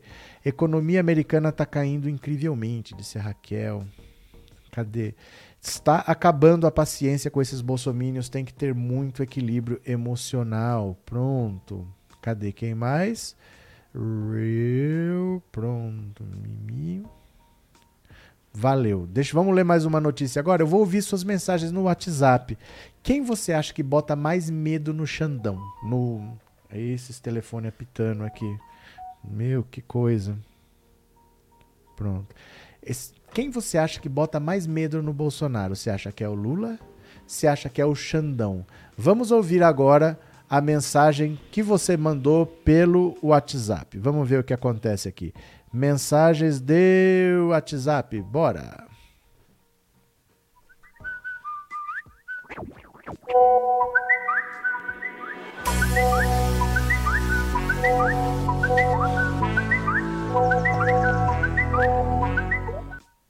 Pronto, vamos lá. Vou compartilhar a tela. Vamos ver a sua opinião. 14997790615. Vamos lá. Opa, opa, opa, aqui. Pronto. Ouçamos a sua opinião no WhatsApp. Bora, quero ouvir vocês. Conta pra mim, fala que eu te escuto. Eu acredito que o Bozo tem mais medo do Lula, porque o Xandão atualmente pode criar problemas mais pontuais para ele enquanto que a vitória do Lula nas urnas é, desestabiliza talvez a família dele inteira, né, de uma só vez. Então, essa é a minha opinião, professor. Abraço, Demetrio. Valeu, Demetrios. Ah, professor, aqui é o Márcio de Aragaças, Goiás. Eu acho que ele tem muito medo do Lula, viu? Mas mudando de assunto, professor. É, essas pesquisas aí, ó, é Bolsonaro. É, Poder Data, Paraná, tudo pesquisa estranha. Professor, boa noite. Agnaldo aqui de Poços Caldas. Ele tem muito medo do Xandão. Mas antes de dormir, ele olha embaixo da cama para ver se o Lula não tá lá. Toda noite ele olha embaixo da cama. Se o Lula, com medo que o Lula esteja embaixo da cama dele. Valeu, obrigado. Boa noite, professor. Boa noite, pessoal. Fala, Michelle. O, o Bozo tem mais medo do Lula. O Lula vai tirar ele da, do foro e ele vai ser preso pelo Xandão. Boa noite, professor Roberto. Aqui é Guia Martins, do Rio Diga. de Janeiro. Professor, Oh. ele tem mais medo do Lula, né? Ele tem medo e inveja do nosso Lula presidente, né? Valeu. Professor, boa noite, professor. Boa Eu Acho noite. que ele tem mais medo mesmo é do Lula mesmo. Que quando o Lula ganhar, ele vai perder a proteção dele todinha. As prerrogativas, né? Fernando do Rio de Janeiro. Diga, Eu Fernando. acho que ele tem mais medo é do Xandão, porque o Xandão vai botar ele na cadeia. Obrigado. É, boa noite, professor Roberto. Boa noite. Marcelo de Campina Grande. Fala. É, perder ou ganhar faz parte do processo. É, e perder vai ser natural para Bolsonaro, principalmente para o presidente Lula. O medo dele mesmo é do Xandão, porque ele sabe as consequências do porvir. Obrigado. Boa noite, professor Roberto, professor Arlete Jacareí. Hum. O Bolsonaro tem mais medo do Xandão, porque ele sabe que ele tem a caneta e ele vai ser caçado. Boa noite, professor Roberto. Boa Boa noite, noite. professor Roberto. Aqui é Mauro de Barueri. Diga, Com mano. certeza, na minha opinião, quem tem que- de quem tem mais medo é do Xandão. Porque o Xandão bota para quebrar com ele sendo presidente e, de- e depois, então, como é que vai ser? Valeu, professor. Um abraço. Outro. Boa noite, professor. Ângela de Diadema. Diga. Eu acho que o Bolsonaro tem mais medo é do Xandão. Valeu, obrigado. Boa noite, professora Guia Donizete de Santa Bárbara. Eu acho que é o Lula que ele tem mais medo. Porque se ele não ganhar a eleição, ele já perde As o direito. né? E aí ele fica à mercê da justiça. Um abraço, boa noite. Outro. Boa noite, professor Ana Maria. Acredito que o Bozo tem mais medo é do Lula. Porque se o Lula vencer, com certeza, ele vai estar desprotegido, ele e toda a família e também seus amiguinhos. Obrigado, Ana. Boa noite, professor Roberto. Oi. É o Elias, Fala, de Elias. Teresina, Piauí. Eu acho que é o Xandão, viu? Que o Xandão é cruel. Até mais, professor. Até. Bolsonaro morre de medo do gigante de nove dedos. Tá certo. Obrigado pela participação. Obrigado mesmo, viu, a todo mundo que participou. Vamos para mais uma aqui, ó. Já falamos do Janô. Deixa eu pegar. Tem um mosquito agora mexendo o saco aqui. Olha. Olha o que os tucanos estão ficando doido. Os tucanos, gente, eles não sabem para onde que eles correm, porque eles perderam todo o público, todo o eleitorado tucano foi pro bolsonarismo. O partido tá minguando porque o Dória tá rachando o partido todo. E olha o que, que o presidente do partido falou, vê se isso não é sinal de desespero completo do tucanato. Dá uma olhada aqui, ó. Presidente do PSDB diz a empresários que Alckmin será irrelevante na campanha de Lula e que corre risco de vida. Ele está falando do Alckmin, que o Alckmin corre risco de vida. Vamos ver aqui, ó. O presidente do PSDB, Bruno Araújo, fez críticas duras ao seu colega de partido Geraldo Alckmin, que será vice na chapa de Lula, e não disfarçou seu ressentimento com a saída do ex-governador da legenda. Em um jantar na segunda, em São Paulo, com cerca de 20 empresários do grupo Esfera, Araújo afirmou que Alckmin terá uma participação absolutamente irrelevante na campanha de Lula. Araújo chegou até a dizer que o ex-tucano correrá risco de vida se andar pelo interior de São Paulo. Também disse que hoje, se o ex-governador olhar para o lado, terá figuras como José Dirceu para conversar. Na campanha, eu garanto, será absolutamente irrelevante a participação dele. No Nordeste, ele não teve 1%, não vai fazer nada. No interior de São Paulo, não pode andar porque corre risco de vida, afirmou Araújo, ponderando que em um eventual governo Lula, Alckmin poderia ter um papel de destaque. Mas na política é assim: ele pode sair de uma posição irrelevante e virar presidente da República. O presidente do PSDB afirmou ainda que Alckmin será tratado no PT como alguém de terceira linha e que conviverá com pessoas que nunca gostaram dele vai viver sobre a discriminação de pessoas que nunca gostaram dele e vai conviver com pessoas que ele falou coisas impublicáveis sobre elas. Vai ser essa convivência. Isso não pode ser uma convivência salutar, que faz bem ao seu coração. O Geraldo vai olhar para o lado e não vai ter o Tasso Gereissati para conversar. Vai ter que conversar com o Zé Dirceu. O Tucano disse que a saída do ex-governador do PSDB ficará registrada como um dos maiores clássicos da incoerência política da história e disse que nessa fase da vida o ex-governador não tinha mais espaço para esse tipo de mudança. Alckmin tem 69 anos.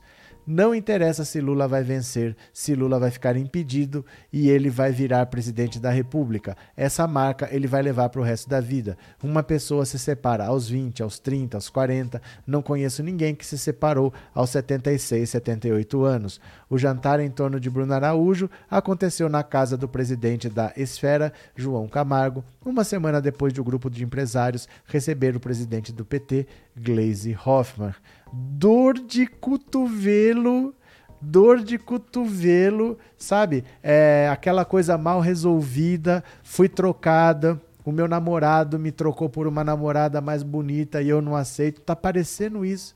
O PSDB é a namorada que foi traída e agora não sabe o que fazer, se, se se mata, se vai arrumar outro namorado. Gente, que conversa fiada. Deixa o Alckmin. Se o Alckmin saiu do PSDB, esquece o cara toca a sua vida, vai cuidar do PSDB que você acha que ele tá ruim de ter que conversar com o Disseu, você tem que conversar com o Dória.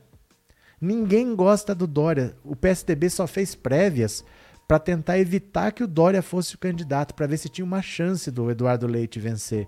E não conseguiram evitar. E o Dória agora está fazendo uma vergonha por aí, está com 1, 2%. Foi na Bahia, não tinha ninguém. Ó, vamos ver. Ele tá tão revoltadinho. Vamos ver o que, que foi. Deixa eu ver se o, vídeo ainda tá aqui. Quer ver? O Dória na Bahia. Uma das coisas mais constrangedoras que eu vi foi o Dória na Bahia. Deixa eu ver se eu já não apaguei o vídeo aqui. Eu acho que eu apaguei já. Aqui, tá aqui. Tá na lixeira, mas eu achei. Pera lá. Olha que situação constrangedora que é a campanha do João Dória no Nordeste. Ele foi na Bahia, foi recebido por uma multidão de zero pessoas. Dá uma olhada.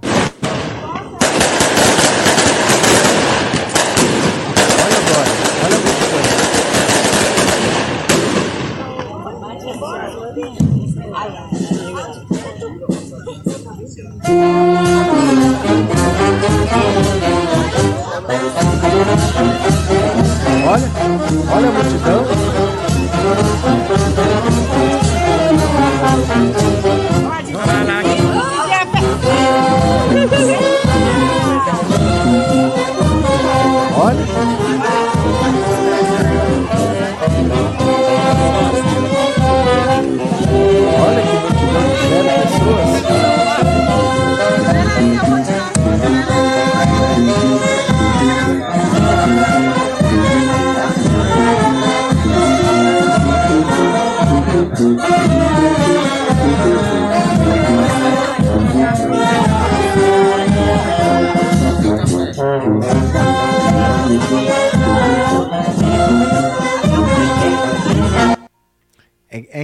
Né? E o cara tá atacando o Alckmin porque saiu do PSDB. É pra ficar nesse partido aí?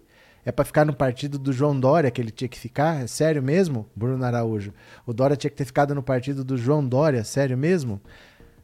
Adriana é, Rodrigues, esse aqui eu li, né? Esse aqui eu li. Obrigado, Adriana, pelo superchat. Deixa eu ver se eu não perdi mais nenhum. Acho que não. Acho que eu não perdi mais nenhum. Não, né? Acho que não. Cadê? O bem amado está no ar. Raquel, constrangedor. Constrangedor, né? O Dória estava passando mal porque o cara vinha segurando ele. Você sabe aquela situação que você não sabe o que fazer com a mão? Eu acho que o cara fez isso, abraçou o Dória porque não sabia o que fazer com a mão, né? Meu Deus, que vexame. É, é o Dória na Bahia. Sabe onde é essa cidade? Eu esqueci o nome da cidade dele. Mas é a cidade onde o pai dele nasceu, porque o Dória é filho de baiano. Ele, o pai dele nasceu na Bahia nessa cidade e ele foi lá, ele queria ir no cartório, ele queria fazer aquelas coisas de começo de campanha, de voltar às origens, não tinha ninguém. Não tinha ninguém. Teve lá, o PSDB pôs uma bandinha pra ele, mas não foi ninguém. Ninguém ligou pro Dória. Eu falo, gente, o Dória tem uma rejeição pessoal altíssima. Ele é rejeitado dentro do PSDB. Nem o PSDB queria que ele fosse candidato. Você acha que alguém de outro estado vai atrás de Dória, né? Rosa, boa noite. Eu estava esperando que você falasse isso. Não devia deixar um trem desse voltar, não. Como assim? Como assim? Não entendi. De quem que é? Do Alckmin, do Dória? Como é que é? Eu não entendi. Rosa, fala de novo pra mim. Gilmar, seu presidente, é tão de Deus que ele recebe em ouro, né? Aí já tem sua prótese peniana e Viagra. Sabe que. Olha. Eu vou dar uma sugestão para a bancada evangélica. A bancada evangélica que está querendo aprovar projeto de lei que proíba mudar a Bíblia, que proíba que, que alguém publicar a Bíblia com outro nome, qualquer outra coisa desse tipo, que façam alterações no texto original, eles podiam fazer um projeto de lei. Eu acho que eles vão gostar. Tô até com medo de falar, mas eu vou falar. Eles poderiam fazer, votar um projeto de lei lá, fazendo uma atualização no valor do dízimo né? Porque o valor do dízimo é o mesmo há 5 mil anos. Faz 5 mil anos que não sofre uma atualização. São sempre os mesmos 10%. Então por que, que eles não atualizam o dízimo para 50%? É porque é justo, não é Deus que deu? Então fica metade. Se metade você pode ficar, de metade você devolve para a obra das igrejas. Por que, que eles não fazem um projeto desse? Ó, tô dando a dica para a bancada evangélica. Faz lá. O dízimo agora vai ter o valor reajustado conforme o, o INPC, conforme o IPCA. Vai passar de 10 para 50. Pra, faz 5 mil anos que não é atualizado, né? O valor do dízimo. Cadê? Maria Aparecida, as mulheres que mataram Lula de tanto abraço. Maria Aparecida. Vamos ver mais uma aqui, ó. O PT tá levando a disputa a sério, ó. Opa. Enquanto o PSDB tá fazendo gracinha, o PT tá levando a disputa a sério, ó. Disputa contra Bolsonaro será a mais dura desde a redemocratização, diz o PT. Estão levando a sério, ó. A cúpula do PT divulgou uma nota nesta quarta para falar da decisão de aprovar a chapa do ex-presidente Lula e o novo socialista Geraldo Alckmin. Para o partido, a disputa eleitoral contra Jair Bolsonaro será a mais dura desde o fim da ditadura militar. Nossa política de alianças e a tática eleitoral, que já estão em construção e serão é, e serão definitivamente aprovadas no Encontro Nacional de 4 a 5 de junho, apontam para a ampliação política necessária para derrotar Bolsonaro num processo eleitoral que já se revela o mais duro desde a redemocratização do país. Além de consolidar a unidade do campo popular, o PT deve buscar ampliar o apoio a Lula em outros setores políticos e sociais do campo democrático, diz a nota. Então, olha, o PT está fazendo isso não é por fazer gracinha, não é por nada, é porque eles sabem que a disputa vai ser feia que o Bolsonaro não tem escrúpulos, que a arma que ele tiver ele vai usar. Então é uma disputa que tem que ser levada a sério e toda ajuda é bem-vinda, né? Deixa eu pegar aqui mais uma notícia para vocês, ó. Opa, Arlete Dória tem o carisma de uma pedra, ele não é amado, é tolerado pelos que com ele convivem. Olha, é, é muito estranho. Eu nunca vi uma rejeição tão forte quanto ao Dória, assim. As pessoas têm uma aversão a ele. Não é só que não votam, as pessoas têm aversão a ele. Obrigado, professor Alete, obrigado pelo super chat. E o Trindade, o Dória na Bahia parecia uma cena do filme Bacurau, onde a cidade toda se esconde do candidato. Trindade, obrigado pelo super chat, viu? Obrigado de coração mesmo, valeu. Esse negócio de matar tem que parar na justiça, também acho. Também acho. Eu já tô até de saco cheio de ouvir esse negócio, sabe? As pessoas estão banalizando uma coisa que um doido pode levar a sério, né? Dória é o primeiro cara que usou a calça branca nessa cidade baiana. E que não é capoeirista, né? É folgada, pelo menos, mas a dele é bem apertadinha. Pronto. Cadê? É, caramba, esse reajuste é da época do Delfim Neto, mas é porque são 5 mil anos sem reajuste, né? Tem que atualizar o valor, pelo menos aí para 50%. Agora, Daniel Silveira, ele falou de novo que a tornozeleira eletrônica dele tem vida própria. Dá uma olhada nisso. Silveira volta a alegar que a tornozeleira tem vida própria e emite vibrações estranhas. Meu Deus do céu. Imagina na justiça você lendo isso, né? Olha, a defesa do deputado Daniel Silveira voltou a pedir a troca da tornozeleira eletrônica instalada no bolsonarista. A manifestação encaminhada nesta quarta-feira ao STF torna a alegar que o equipamento apresenta vida própria, com vibrações estranhas e sinais sonoros, além de sofrer com problemas de durabilidade da bateria. Ora, o parlamentar não possui carga elétrica ou tomada embutida em seu corpo para autocarregar a tornozeleira com energia elétrica de estrecho do documento. A defesa argumenta que a tornozeleira, equipamento altamente suspeito, dificulta o exercício do mandato parlamentar, sendo humanamente impossível permanecer conectado a uma tomada elétrica por três horas e o equipamento ter carga suficiente para uma hora e meia a duas horas. Marcado para 20 de abril, o julgamento da ação penal em que Silveira é réu já movimenta os bastidores do STF. Enquanto a corte, a corte se prepara para reforçar a segurança diante dos movimentos dos apoiadores do aliado do presidente Jair Bolsonaro, a tendência é que os ministros o condenem. A Procuradoria-Geral da República denunciou Silveira em fevereiro do ano passado sob a acusação de ser o autor de agressões verbais e ameaças a ministros da corte, incitar a violência para impedir o livre exercício dos poderes e estimular a animosidade entre as Forças Armadas e o STF. Na ocasião, a denúncia foi aceita pela corte por unanimidade. Olha que chororô desse Daniel Silveira que agora está dizendo, é a segunda vez que ele alega formalmente que a tornozeleira eletrônica tem vida própria, faz barulhos estranhos, faz é, a carga não dura e que ele quer que troque. Imagina uma coisa técnica, uma coisa jurídica, um documento oficial dizendo que a tornozeleira tem vida própria, né? Tinha que dar choque. Devia ter um fiozinho, né? Um fiozinho que sai da tornozeleira, vai pro dedinho do pé. Quando ele faz uma besteira, uh, ele faz uma besteira, uh, dá, dá um choquezinho nele assim, só para ele ficar esperto. Quatro da manhã, uh, e ele acorda, né? O homem tá voltando. É como você falou, deixa os velhinhos se divertirem com Viagra, pois assim esquecem de golpe. Eles param de encher o nosso saco. E assim, para quem não serviu Viagra, tem a prótese peniana. E para quem tiver muito enrugadinho, que nem um maracujazinho, pode passar botox agora também. Ai, meu Deus do céu. Leia. Quando ele for preso, ele tira a tornozeleira. a tornozeleira não é obrigatória, é uma opção. Ele ia ficar em regime fechado. A opção é ir para o regime domiciliar com monitoramento pela tornozeleira. Se ele não estiver satisfeito, ele pode ir para o regime fechado, é uma opção.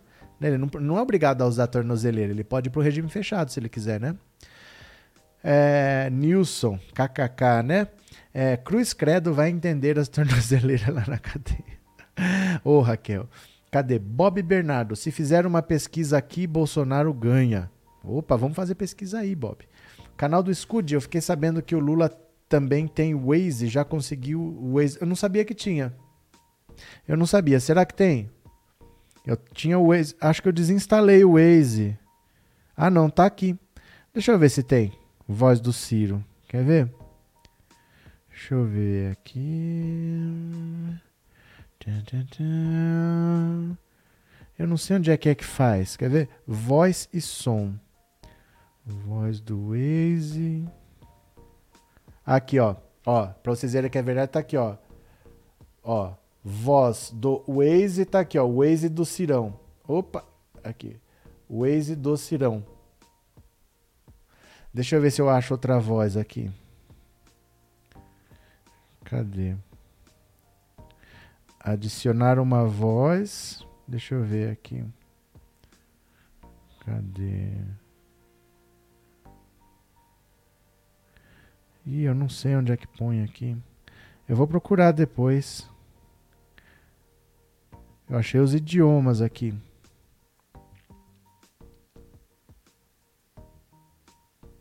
Eu vou procurar depois. Eu não sabia que tinha. Eu vi aquela matéria que tinha a, o Waze do Ciro Gomes. Agora eu não sei. Eu vou procurar aqui depois, eu vou ver. Porque na verdade eu nunca usei o Waze na vida. Eu só pus por causa dessa palhaçada do Ciro Gomes. Vamos ver se tem o do Lula, né? Valeu pela informação. Bolsonaro ganha no mundo do Bob. Bob Esponja. Deixa eu ler mais uma aqui para vocês, ó. É... Deputados já dão como certa a cassação do Mamãe Falei, viu? Ó. Deputados apostam que plenário caçará Mamãe Falei por unanimidade. Por unanimidade. Olha. Deputados estaduais paulistas preveem que o plenário da Assembleia Legislativa de São Paulo caçará o mandato de Arthur Durval, o Mamãe Falei, por unanimidade. Nesta terça, ontem, o processo de cassação do parlamentar foi aprovado pelo Conselho de Ética da Lesp, com votos de todos os nove deputados estaduais que compõem o colegiado. O caso segue agora para a votação no plenário, que ainda não foi marcada. Para que a perda do mandato seja aprovada, é necessário ao menos 48 dos 94 deputados estaduais votem pela cassação. O processo de cassação do deputado foi aberto na Lesp após a coluna revelar, no início de março, em primeira mão, o áudio dele com declarações sexistas sobre refugiadas ucranianas. Nessa terça, a coluna noticiou que deputados da Lesp reclamaram de estarem sendo bombardeados por mensagens de apoiadores de Mamãe Falei pedindo para não caçá-lo, algumas delas em tom de ameaça. Olha, ninguém tem muita paciência porque ele é um cara que ninguém gosta. Só para você ter uma ideia do quanto ninguém gosta dele, ele em um mandato, que é o primeiro mandato dele, ele já está no terceiro partido. Ele foi eleito pelo DEM, ele foi expulso pelo DEM, aí ele foi para o Podemos, ele ia ser expulso pelo Podemos por causa desses áudios, aí ele saiu, e aí ele está agora no União Brasil e ele pode ser caçado estando no União Brasil. Ninguém gosta dele. Ele é um cara complicado, tudo para ele é marketing de YouTube, é mais ou menos que nem o Gabriel Monteiro. Tudo que ele faz é para fazer vídeo, para chocar as pessoas. Então ele já chamou o professor de vagabundo na tribuna, ele já aprontou o diabo. Ninguém gosta dele e querem mais é se livrar dele. Aí ele fica inelegível até 2032, né? Cadê? Aos eleitores de não sei o que, Rita de Cássia, que educação, hein? Vocês sabem que eu não leio porque vocês escrevem. Nilson, esse tarado tem que ser eliminado para sempre da vida pública. Eu falei também do Gabriel Monteiro, que é outro, né? São dois, são dois. Meu Deus do céu, que tá virando mudo, hein? Ó, pera lá, deixa eu abrir aqui mais uma notícia para vocês. Olha, vocês querem uma preocupação? Eu vou dar uma preocupação para vocês. Dá uma olhada aqui. Esquema de segurança da campanha de Lula foi testado ontem e preocupa. Olha aqui, ó. Olha aqui. Adivinha quem que se jogou no meio do povo? Ele mesmo. Ele mesmo, ó. Na cena acima, Lula tinha acabado de chegar no evento com os povos indígenas ontem. Ele desceu da van, com outros petistas e, não atendendo à recomendação da supervisão de sua segurança, foi em direção às pessoas que estavam encostadas na cerca, abraçou e tirou fotos com os militantes. A presença de Lula no acampamento dos povos indígenas serviu também para testar o esquema de segurança do petista. Foi a primeira vez que Lula comparece a um evento sem controle do acesso das pessoas. A entrada no acampamento Terra Livre, na área central de Brasília, estava liberado. Algumas medidas foram tomadas. Estava prevista uma volta de Lula a pé dentro do acampamento, passando pelas barracas onde os indígenas se acomodam, mas a ideia foi vetada pelos responsáveis pela segurança do presidente. Na foto abaixo, Lula deixa o evento no carro, protegido por um cordão improvisado feito por indígenas. Olha só. Tumulto total, né? tumulto total. Outra medida comum em proteção de autoridade. Num local de acesso ao palco, foi montada uma estrutura dando a entender que o ex-presidente ingressaria por ali. Indígenas, petistas, curiosos e jornalistas se postaram ali, onde foi simulado até um corredor de proteção a Lula, cordão feito pelos índios, mas o petista entrou por outro local, despistando a todos. Os indígenas também auxiliaram na segurança e faziam cordões de isolamento onde estava o petista. Foi assim a sua chegada e saída. Olha, é, as coisas precisam ser um pouco mais treinadas, coordenadas, porque qualquer pessoa pode estar ali. Né? Qualquer pessoa pode estar ali e você não precisa necessariamente de ter acesso. Você de longe pode fazer alguma coisa. Então você tem que ter não só um cordão de isolamento feito por indígenas que podem ter muita boa vontade, mas você tem que ter pessoas espalhadas em pontos estratégicos, se comunicando, monitorando a movimentação, pessoas experientes que saibam, olha, aqui fica de olho naquele cara ali que ele tá estranho, ali tá mais tranquilo, vai por aqui, evita tal lugar. É preciso ter uma coisa mais coordenada, porque passa a ser um risco, né? Se ele começa a se jogar no meio do povo assim, passa realmente a ser um risco, né? Cadê? Ah, não sabe, né, Rita? Rita não sabe o que escreveu. Não sabe, vamos lá. Vamos recuperar a mensagem, vamos ver se você deduz. Vamos ver se você deduz aqui, ó. Vamos ver. Procura aí. O que, que será que você escreveu? Você vê palavrões aí? Você não vê, né? Entendi. Vamos ver. Pressionante. Maria Aparecida, gado quebrou a cara, ficou na porta do STF fazendo pressão e tomou na cara. O Arthur não saiu livre da cassação. Não, não tem nada a ver com o STF, viu, Maria Aparecida? O STF é em Brasília, isso foi na Assembleia Legislativa de São Paulo, porque ele é deputado estadual. Fechou? Oi, Johnny Miller Travassos, o Lula tem segurança por ele ser um ex-presidente. Não, ter segurança é uma coisa, ter um esquema de segurança é outra. São coisas diferentes. Eu posso ter um segurança, duas, três pessoas aqui, e eu me jogo no meio do povo. Isso não pode acontecer. Entendeu? Tem que ter um esquema que impeça, mesmo que eu queira, eu não vou conseguir porque eu vou entrar por um acesso exclusivo, eu vou sair por um acesso que ninguém sabe qual é, eu vou chegar num carro protegido, eu tenho horário para chegar, eu tenho horário para sair. Não é só ter seguranças, não é só ter homens em volta, mas esses homens não são é, de vidro, não são a provas de bala. Você tem que ter um esquema de segurança em que eles são uma parte. Os seguranças são uma parte, mas tem que ser muito mais planejado, organizado e previsível, né? Cadê? Tem que ter uma logística de segurança. Pois é, né? É isso daí. É, Maria Aparecida foi na Lesp em São Paulo, disse a professora. Ah, lá. Uh, todo cuidado é pouco, disse Maria Carvalho, porque assim, o Brasil é um país perigoso. O Brasil é um país perigoso. Não é perigoso só para o Lula, é para qualquer um. Imagina para ele. Né? Se é perigoso para qualquer um, imagina para ele. Então, assim, qualquer um de nós que tivesse ali corria risco numa multidão dessa, para alguém estar tá com canivete alguma coisa, é, eu já fui assaltado num carnaval, por exemplo. Num carnaval desse, tinha uma pessoa lá que me assaltou.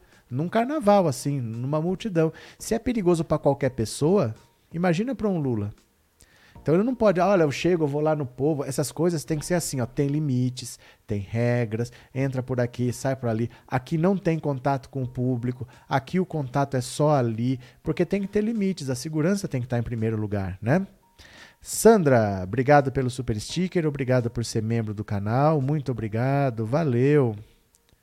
Ah lá, só porque eu escrevi. Olha, eu fico meio chateado quando vocês acham que isso tá tudo certo, que eu não sou obrigado a ler essas coisas. Eu fico muito chateado. Ah, só porque eu escrevi Bostanaro. Se isso fica gostoso na sua boca, eu não, não gosto de ler, tá? Não gosto, não. Só isso, tá? É, nenhum dos dois são fora da lei. Do que aconteceu, Valdir?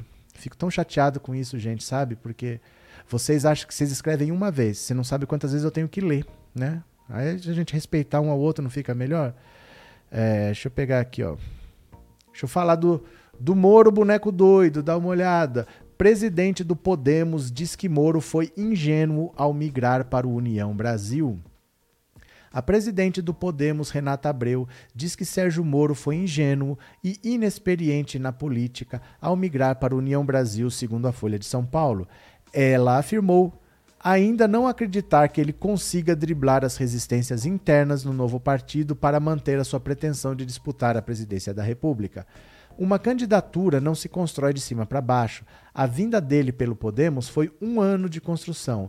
Você vai para um partido dialogando apenas com o lado da cúpula. É óbvio que vai dar confusão que deu. Renata Abreu diz que ficou sabendo da saída de Moro da legenda através da imprensa. O ex-ministro de Bolsonaro trocou o Podemos pela União Brasil em 31 de março, afirmando que abriria mão, naquele momento, de sua candidatura ao Palácio do Planalto. No dia seguinte, porém, ele voltou atrás e disse que não havia desistido de nada, o que gerou um desconforto por parte da ala da sigla vinda do DEM. Ontem, a bancada do União Brasil anunciou a pré-candidatura do deputado federal e presidente da legenda Luciano Bivar à presidência da República em caráter irrevogável. Moro disse que soube da escolha do parlamentar pela imprensa. O Podemos ficou sabendo que ele saiu pela imprensa e ele ficou sabendo que não é candidato pela imprensa. Tome, eu acho muito ruim você estar num partido que está todo mundo te batendo. Eu achei que no Podemos o pessoal podia me defender mais. Tudo bem, mas você está em um partido que está todo mundo batendo. Eu achei que ele errou na decisão dele, declarou Renata Abreu. Olha, do mesmo jeito que ele só ficou sabendo o Podemos só ficou sabendo que ele estava mudando de partido pela imprensa, ele lá no, no União Brasil ficou sabendo pela imprensa que o candidato do Podemos à presidência da República não é ele, que é o Luciano Bivar, em caráter irrevogável. Então ele dançou Senado, muito difícil, que ele transferiu o título para São Paulo. Aqui em São Paulo vai ter um monte de gente graúda querendo ser é, senador. E para ser senador precisa de muito voto. O Major Olímpio ele foi eleito com mais de 10 milhões de votos. Muito difícil. Não tem 10 milhões de votos na esquina, não. E agora, para deputado federal, não sei se ele quer. Eu acho que ele vai acabar indo para os Estados Unidos e não volta mais, porque na justiça o bicho vai pegar para ele. Vamos ver, né? Moro tá desesperado. Outro que tá desesperado é o Witzel. Montou uma consultoria para que as pessoas adquiram imóveis em leilão até 30% mais barato. Faz parte. Deixa eu ver. Johnny, estou me referindo se o Lula foi presidente, se ele tem direito a. Ah, era uma pergunta. Ah, você, a pessoa não põe ponto de interrogação. Eu achei que você estava afirmando. Você falou, professor, Lula tem direito à segurança. Não tinha ponto. Eu achei que você estava afirmando. Eu falei, tem. Todo ex-presidente tem. Todo ex-presidente. A Dilma, o Temer, o Collor, o Sarney, todos eles têm. Eu acho que são seis seguranças e dois carros oficiais. Eu acho que todos eles têm. Segurança e carro oficial tem. Tem. Mas eu não, eu não sabia, não tinha ponto de interrogação. Pensei que você estava afirmando. Eu falando que o esquema dele não estava bom e você falando, professor, ele tem direito à segurança. Pensei que você estava me informando alguma coisa. Agora entendi, então. Valeu, valeu, valeu. Walter, Moro está sendo mais ignorado do que Anzol sem isso. Moro sentou na boneca legal desse Diogo. É, porque agora ele ficou largado. O União Brasil não tem o menor interesse em ter candidatura própria. O Luciano Bivar, ele vai ser candidato só para não perder o horário. Porque assim, quando você lança uma candidatura para uma chapa, o horário eleitoral é dividido. Então, assim, eu acho que dois dias por semana é deputado federal, deputado estadual, três dias é presidente, governador, é dividido. Tudo assim tem um horário certo. Se você não tem candidato, você perde esse tempo. Os outros partidos é que vão usar o seu tempo. Então eles não têm interesse em ter uma candidatura. Porque a parte que veio do DEM, principalmente no Nordeste, o Nordeste o Lula ganha de 80% do Bolsonaro, então eles não querem entrar em rota de colisão com o Lula.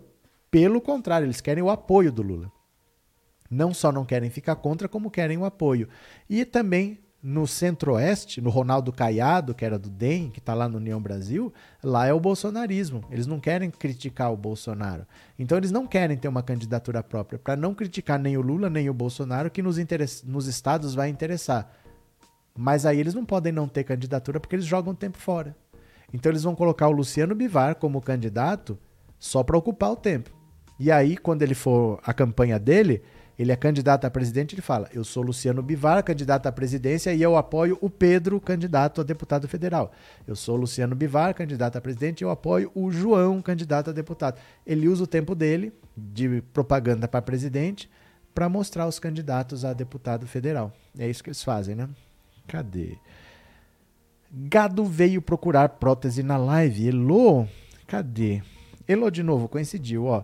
Bem dessa Maria Carvalho, o gado só fala que Lula roubou, não sabe nem o que. Ah, Maria Carvalho. Boa noite, Fátima, bem-vinda. Cadê quem mais? É, Pavilhão 9. Atenção, companheiros, vamos votar Lula 13. Ele vai dividir as terras da classe média com os pobres. Pavilhão 9. Isso quem está falando é o Pavilhão 9? É o pavilhão 9 que está falando isso. Se você está no pavilhão 9, o que, que você está preocupado com isso? Diga para mim. Samuel, é, este poder data é bolsonarista, as mostra Bolsonaro perto do Lula. Esqueçam o poder data, esqueçam o Paraná Pesquisa, esses institutos aí, eles fazem pesquisa por telefone, eles não têm nem atendentes humanos, são atendentes robôs, né? Tem que ver esses seguranças é com a Polícia Federal. Não, mas não é, o problema não é o seguro, não. Vocês não estão entendendo a gravidade da questão. O problema não é quem está com Lula. O problema é que tem que ter um esquema de segurança. Eu vou tentar explicar melhor. Imagina um time de futebol. Não é o zagueiro, não é o defensor, é o sistema defensivo. Quando eu estou sendo atacado, o atacante ajuda, o meio de campo ajuda, não é só o zagueiro. O zagueiro é uma parte importante, mas se chegou nele, já está na cara do gol. Então você tem que segurar a bola lá na frente, você tem que segurar no meio de campo, você tem que dar vários combates. Então não é o segurança do Lula, não é o segurança, é a segurança, é o sistema de segurança que tem que ser mais rigoroso, mais criterioso, tem que ser mais restritivo. O Lula não pode fazer tudo o que ele quiser. Ele vai ter que se enquadrar em regras, ele vai abrir mão de algumas coisas em favor da segurança.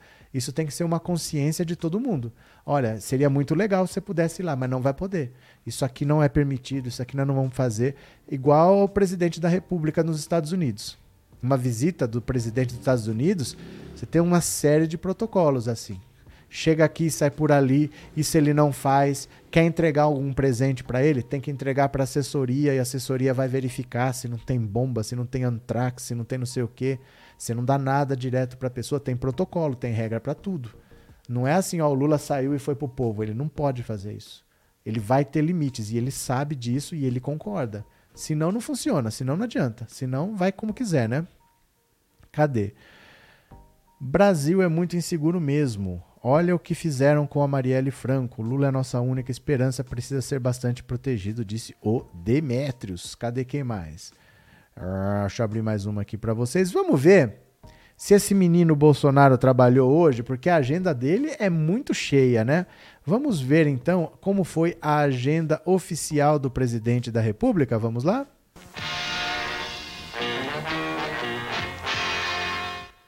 Pronto, vamos ver se esse menino trabalhou hoje, porque ele não é muito chegado nisso não. Vamos ver aqui, ó. Bora, bora, bora, bora, bora. Coloca a agenda oficial do presidente. Hoje é dia 13 de abril. Cadê aqui? Por que, que entrou direto no dia 28 aqui? Pera lá. Cadê? Vamos ver. 13 de abril. Aê! Olha que agenda movimentada. impressionante um negócio desse, gente. Da, começou às 3 da tarde. Das 13h15 às 13h30, conversou com o Pedro César Souza 15 minutos. Depois de trabalhar 15 minutos, ele descansou uma hora e meia.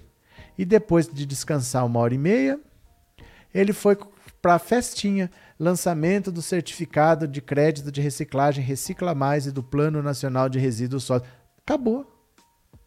Acabou.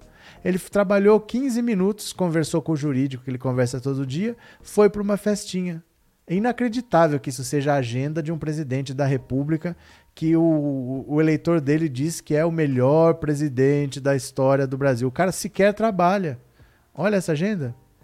O cara sequer trabalha. Eu fico impressionado com esse negócio. Essa agenda, essa agenda é ridícula. A agenda do presidente da República é ridícula. Né? Cadê que é mais? O que vocês estão falando aqui? Professor, esse pavilhão 9 é um robô. Essa besteira que ele estava falando, que o Lula vai dividir as terras dos ricos com os pobres, essa história de Bolsonaro estúpido. Essa história, eu lembro de 89, o pessoal fala isso, né? Cadê?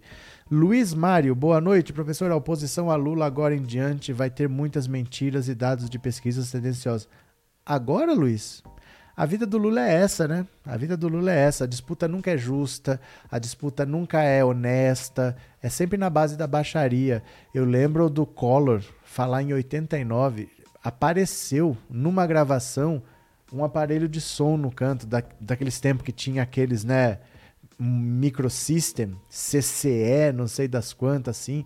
E o Collor falou: Ah, se eu tivesse um desse na minha casa. Collor, que é dono de rede de televisão, de jornal, de rádio, disse que não tinha um aparelho de som como o Lula tinha na casa dele. Sempre tinha essas histórias aí. Foram achar uma namorada do passado do Lula para ela dizer que o Lula quis abortar. Olha, o pessoal não tem escrúpulos. Isso aí vai começar, vai começar a campanha, né? Uh, desde 89 até 2022, são 133 anos, se passaram 34 presidentes, ninguém melhor que o Lula. Deus Semir. Gabriel Eduardo, fala sobre as pesquisas. Por favor, o que, Gabriel? Já falamos, meu caro, já falamos sobre isso. Nós já falamos hoje. Professor, me tira uma dúvida: o que será que o Bolsonaro faz com todo esse tempo vago? Aí é que tá. Aí é que tá, porque a gente não sabe, ele impõe sigilo em tudo. Então as entradas e saídas estão sob sigilo, a movimentação dos filhos estão sob sigilo, a agenda com os pastores lá tá tudo sob sigilo, a gente não sabe. A gente não sabe o que, que ele faz. A gente só sabe que o oficial é ridículo. Hoje ele trabalhou 15 minutos. A agenda oficial do presidente hoje foi de 15 minutos e mais nada, né? Se lembra dessa história, Sandra? Então, uma das coisas mais baixas que teve, porque levaram a mulher para expor, foi ridículo aquilo lá. Ali ele quase perdeu a eleição. Ali ele ia perder a eleição, porque foi um golpe tão baixo que ele ia perder a eleição. Teve o último debate, o Lula massacrou o Collor no último debate. Todo mundo saiu com a sensação de que o Lula virou e que ele ia vencer a eleição. Aí no dia seguinte, o Jornal Nacional fez uma edição mostrou o que quis do debate. Quem não viu o debate, só viu o Jornal Nacional, achou que o Collor tinha deslanchado e o Collor foi eleito por causa daquele debate. E o Boni já reconheceu que a Globo errou e falou que eles interferiram naquela eleição. O Boni, diretor da Globo, chegou a falar isso daí, né? Sempre fizeram as piores confusões com o Lula para perder eleições. Pois é, né? Cadê? Luiz Araújo, professor, com essa fala contra os evangélicos, você não está generalizando isso, não joga os evangélicos ao bolsonarismo, pois eu sou evangélico. Mas que fala? Que é essa fala contra. Qual foi a fala contra os evangélicos? Explica para mim. Que fala contra evangélicos você não está generalizando? Do que você está falando, Luiz? Explica para mim. Qual é a fala? Bolsonaro estourando gastos esse ano para comprar votos. Mas não, isso aí não funciona não funciona porque a vida do povo está muito ruim. Não está mais ou menos ruim, está muito ruim. Então, como é que você vai comprar votos com 100, 200 reais se a pessoa está desesperada há dois, três anos? Sabe, a mesma coisa que eu falar assim para você. Faz dois anos que eu estou falando que essa parede aqui está com infiltração. Essa parede está caindo. Agora que eu tô falando que eu vou sair de casa, que eu não aguento mais, eu não vou esperar essa casa cair na minha cabeça, você fala que vai pintar a parede. Eu não quero mais ficar aqui. Agora não dá mais. Para mim chega. E faz três anos que eu tô te avisando, a casa tá caindo na minha cabeça. Agora eu já arrumei outro lugar, eu tô indo. A situação hoje é essa, entendeu? Não é chegar com 200 reais, vou comprar votos. Já era. Ele teve três anos para governar e não fez nada. As pessoas estão desesperadas. Agora é tarde, né? Agora é tarde. Cadê quem mais aqui? Eu lembro da maracutaia da Globo com o Collor contra o Lula. O Boni reconheceu. O Boni reconheceu, né? Rosana, alguém poderá depois levantar esse sigilo? Eu não sei. Eu não sei, Rosana. Eu preciso me informar, mas eu não sei quem que informa disso. Porque o direito tem muitas áreas, né? Tem direito criminal, civil, é, de grandes empresas, tem várias áreas do direito. Eu não sei nem que área é essa sobre sigilo imposto. Eu não sei onde é que consta isso para achar uma pessoa que entenda. Eu tenho essa dúvida também. O que, que acontece com esse sigilo? Eu não sei se alguém pode tirar o sigilo, porque se puder, para que, que você põe, né? Você põe sigilo de 100 anos, sabendo que daqui seis meses alguém pode tirar? Não sei se pode, se não pode. Eu vou tentar descobrir, mas eu não sei nem para quem perguntar. Na verdade, na verdade eu não sei. Vamos ver, né? É, Maria Dalva, seja bem-vinda, só modere o linguajar. Valeu, Arlete. Maria Aparecida, o Boni despistou. Na verdade, eles queriam o Collor ladrão. Eu nem sei se já era o Bonner, viu? Porque não parece, mas aquilo tem mais de 30 anos. Eu não sei se já era o Bonner. Não lembro. Faz quimioterapia, doca a cara da barriga. O que aconteceu, José Edmilson? Diogo, qualquer estagiário com 16 anos trabalha mais que o Bolsonaro. Não, hoje ele trabalhou 15 minutos, é brincadeira, né? Foi na eleição do Collor que teve o sequestro do Abílio Diniz? Foi. Foi.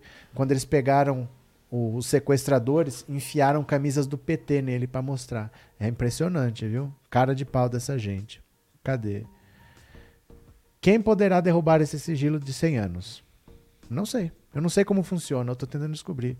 Sobre o dízimo, ok? Ah, mas eu não falei sobre os evangélicos. Olha, vocês têm um ouvido viciado. Eu não falei sobre os evangélicos. Eu falei sobre esses líderes evangélicos que estão lá dentro do poder. Eu nunca misturei o povo evangélico com esses líderes que estão lá. Por um acaso você recebeu barra de ouro? Eu não estou falando dos evangélicos. Eu estou falando para os líderes. Já que eles estão aprovando esses projetos, por que, que eles não fazem um? Eu estou falando com os líderes que estão se aproveitando de gente como você. Porque eles estão usando o nome de vocês para ganhar dinheiro. Eu não falo dos evangélicos. Preste atenção, é bom que fica gravado. Volte lá para ver se eu falei para os evangélicos ou se eu falei para esses líderes que estão lá. Você vai entender o que eu estou falando. Valeu, Luiz Alberto? Isso é, é, é, um, é uma autodefesa da pessoa, né? Bolsonaro só sabe tumultuar, agora vai tirar verbas de outras áreas para dar reajuste para servidores. Mas vai faltar na outra área, já. Mas vai faltar na outra área, não tem o que fazer. Não tem o que fazer. Se ele tirar de lá para atender aqui, tudo bem, ele atende aqui, mas falta lá. Não está sobrando lá também. Não tem jeito de um cara que não trabalhou, no último ano todo mundo achar que ele merece mais quatro anos. Não vai funcionar essa tática. Agora é tarde. Ele tinha que ter feito isso antes. Vamos trabalhar um pouquinho? Vamos trabalhar? Mas olha aqui, ó. Olha o trabalhar dele. Isso aqui é a agenda de hoje. E aí ele quer mais quatro anos para fazer o quê, né? Não tem muito jeito não, gente. Eu lembro do debate Collor e Lula como se fosse hoje. A Band promovia mais debates do que a Globo. A Band sim deturpou o debate. Não, mas esse debate foi da Globo. Esse foi o último. O último foi da Globo, não foi da Band, não, viu? Teve uma igreja evangélica que foi vendida com os evangélicos e tudo. Teve. Teve. Agora, ó, eu vou agradecer a todo mundo que veio. O papo foi muito bom. Agradeço de coração a todo mundo que participou. Amanhã tem mais. Um beijo bem grande para todos. Bom descanso e até. Tchau, valeu, meu povo.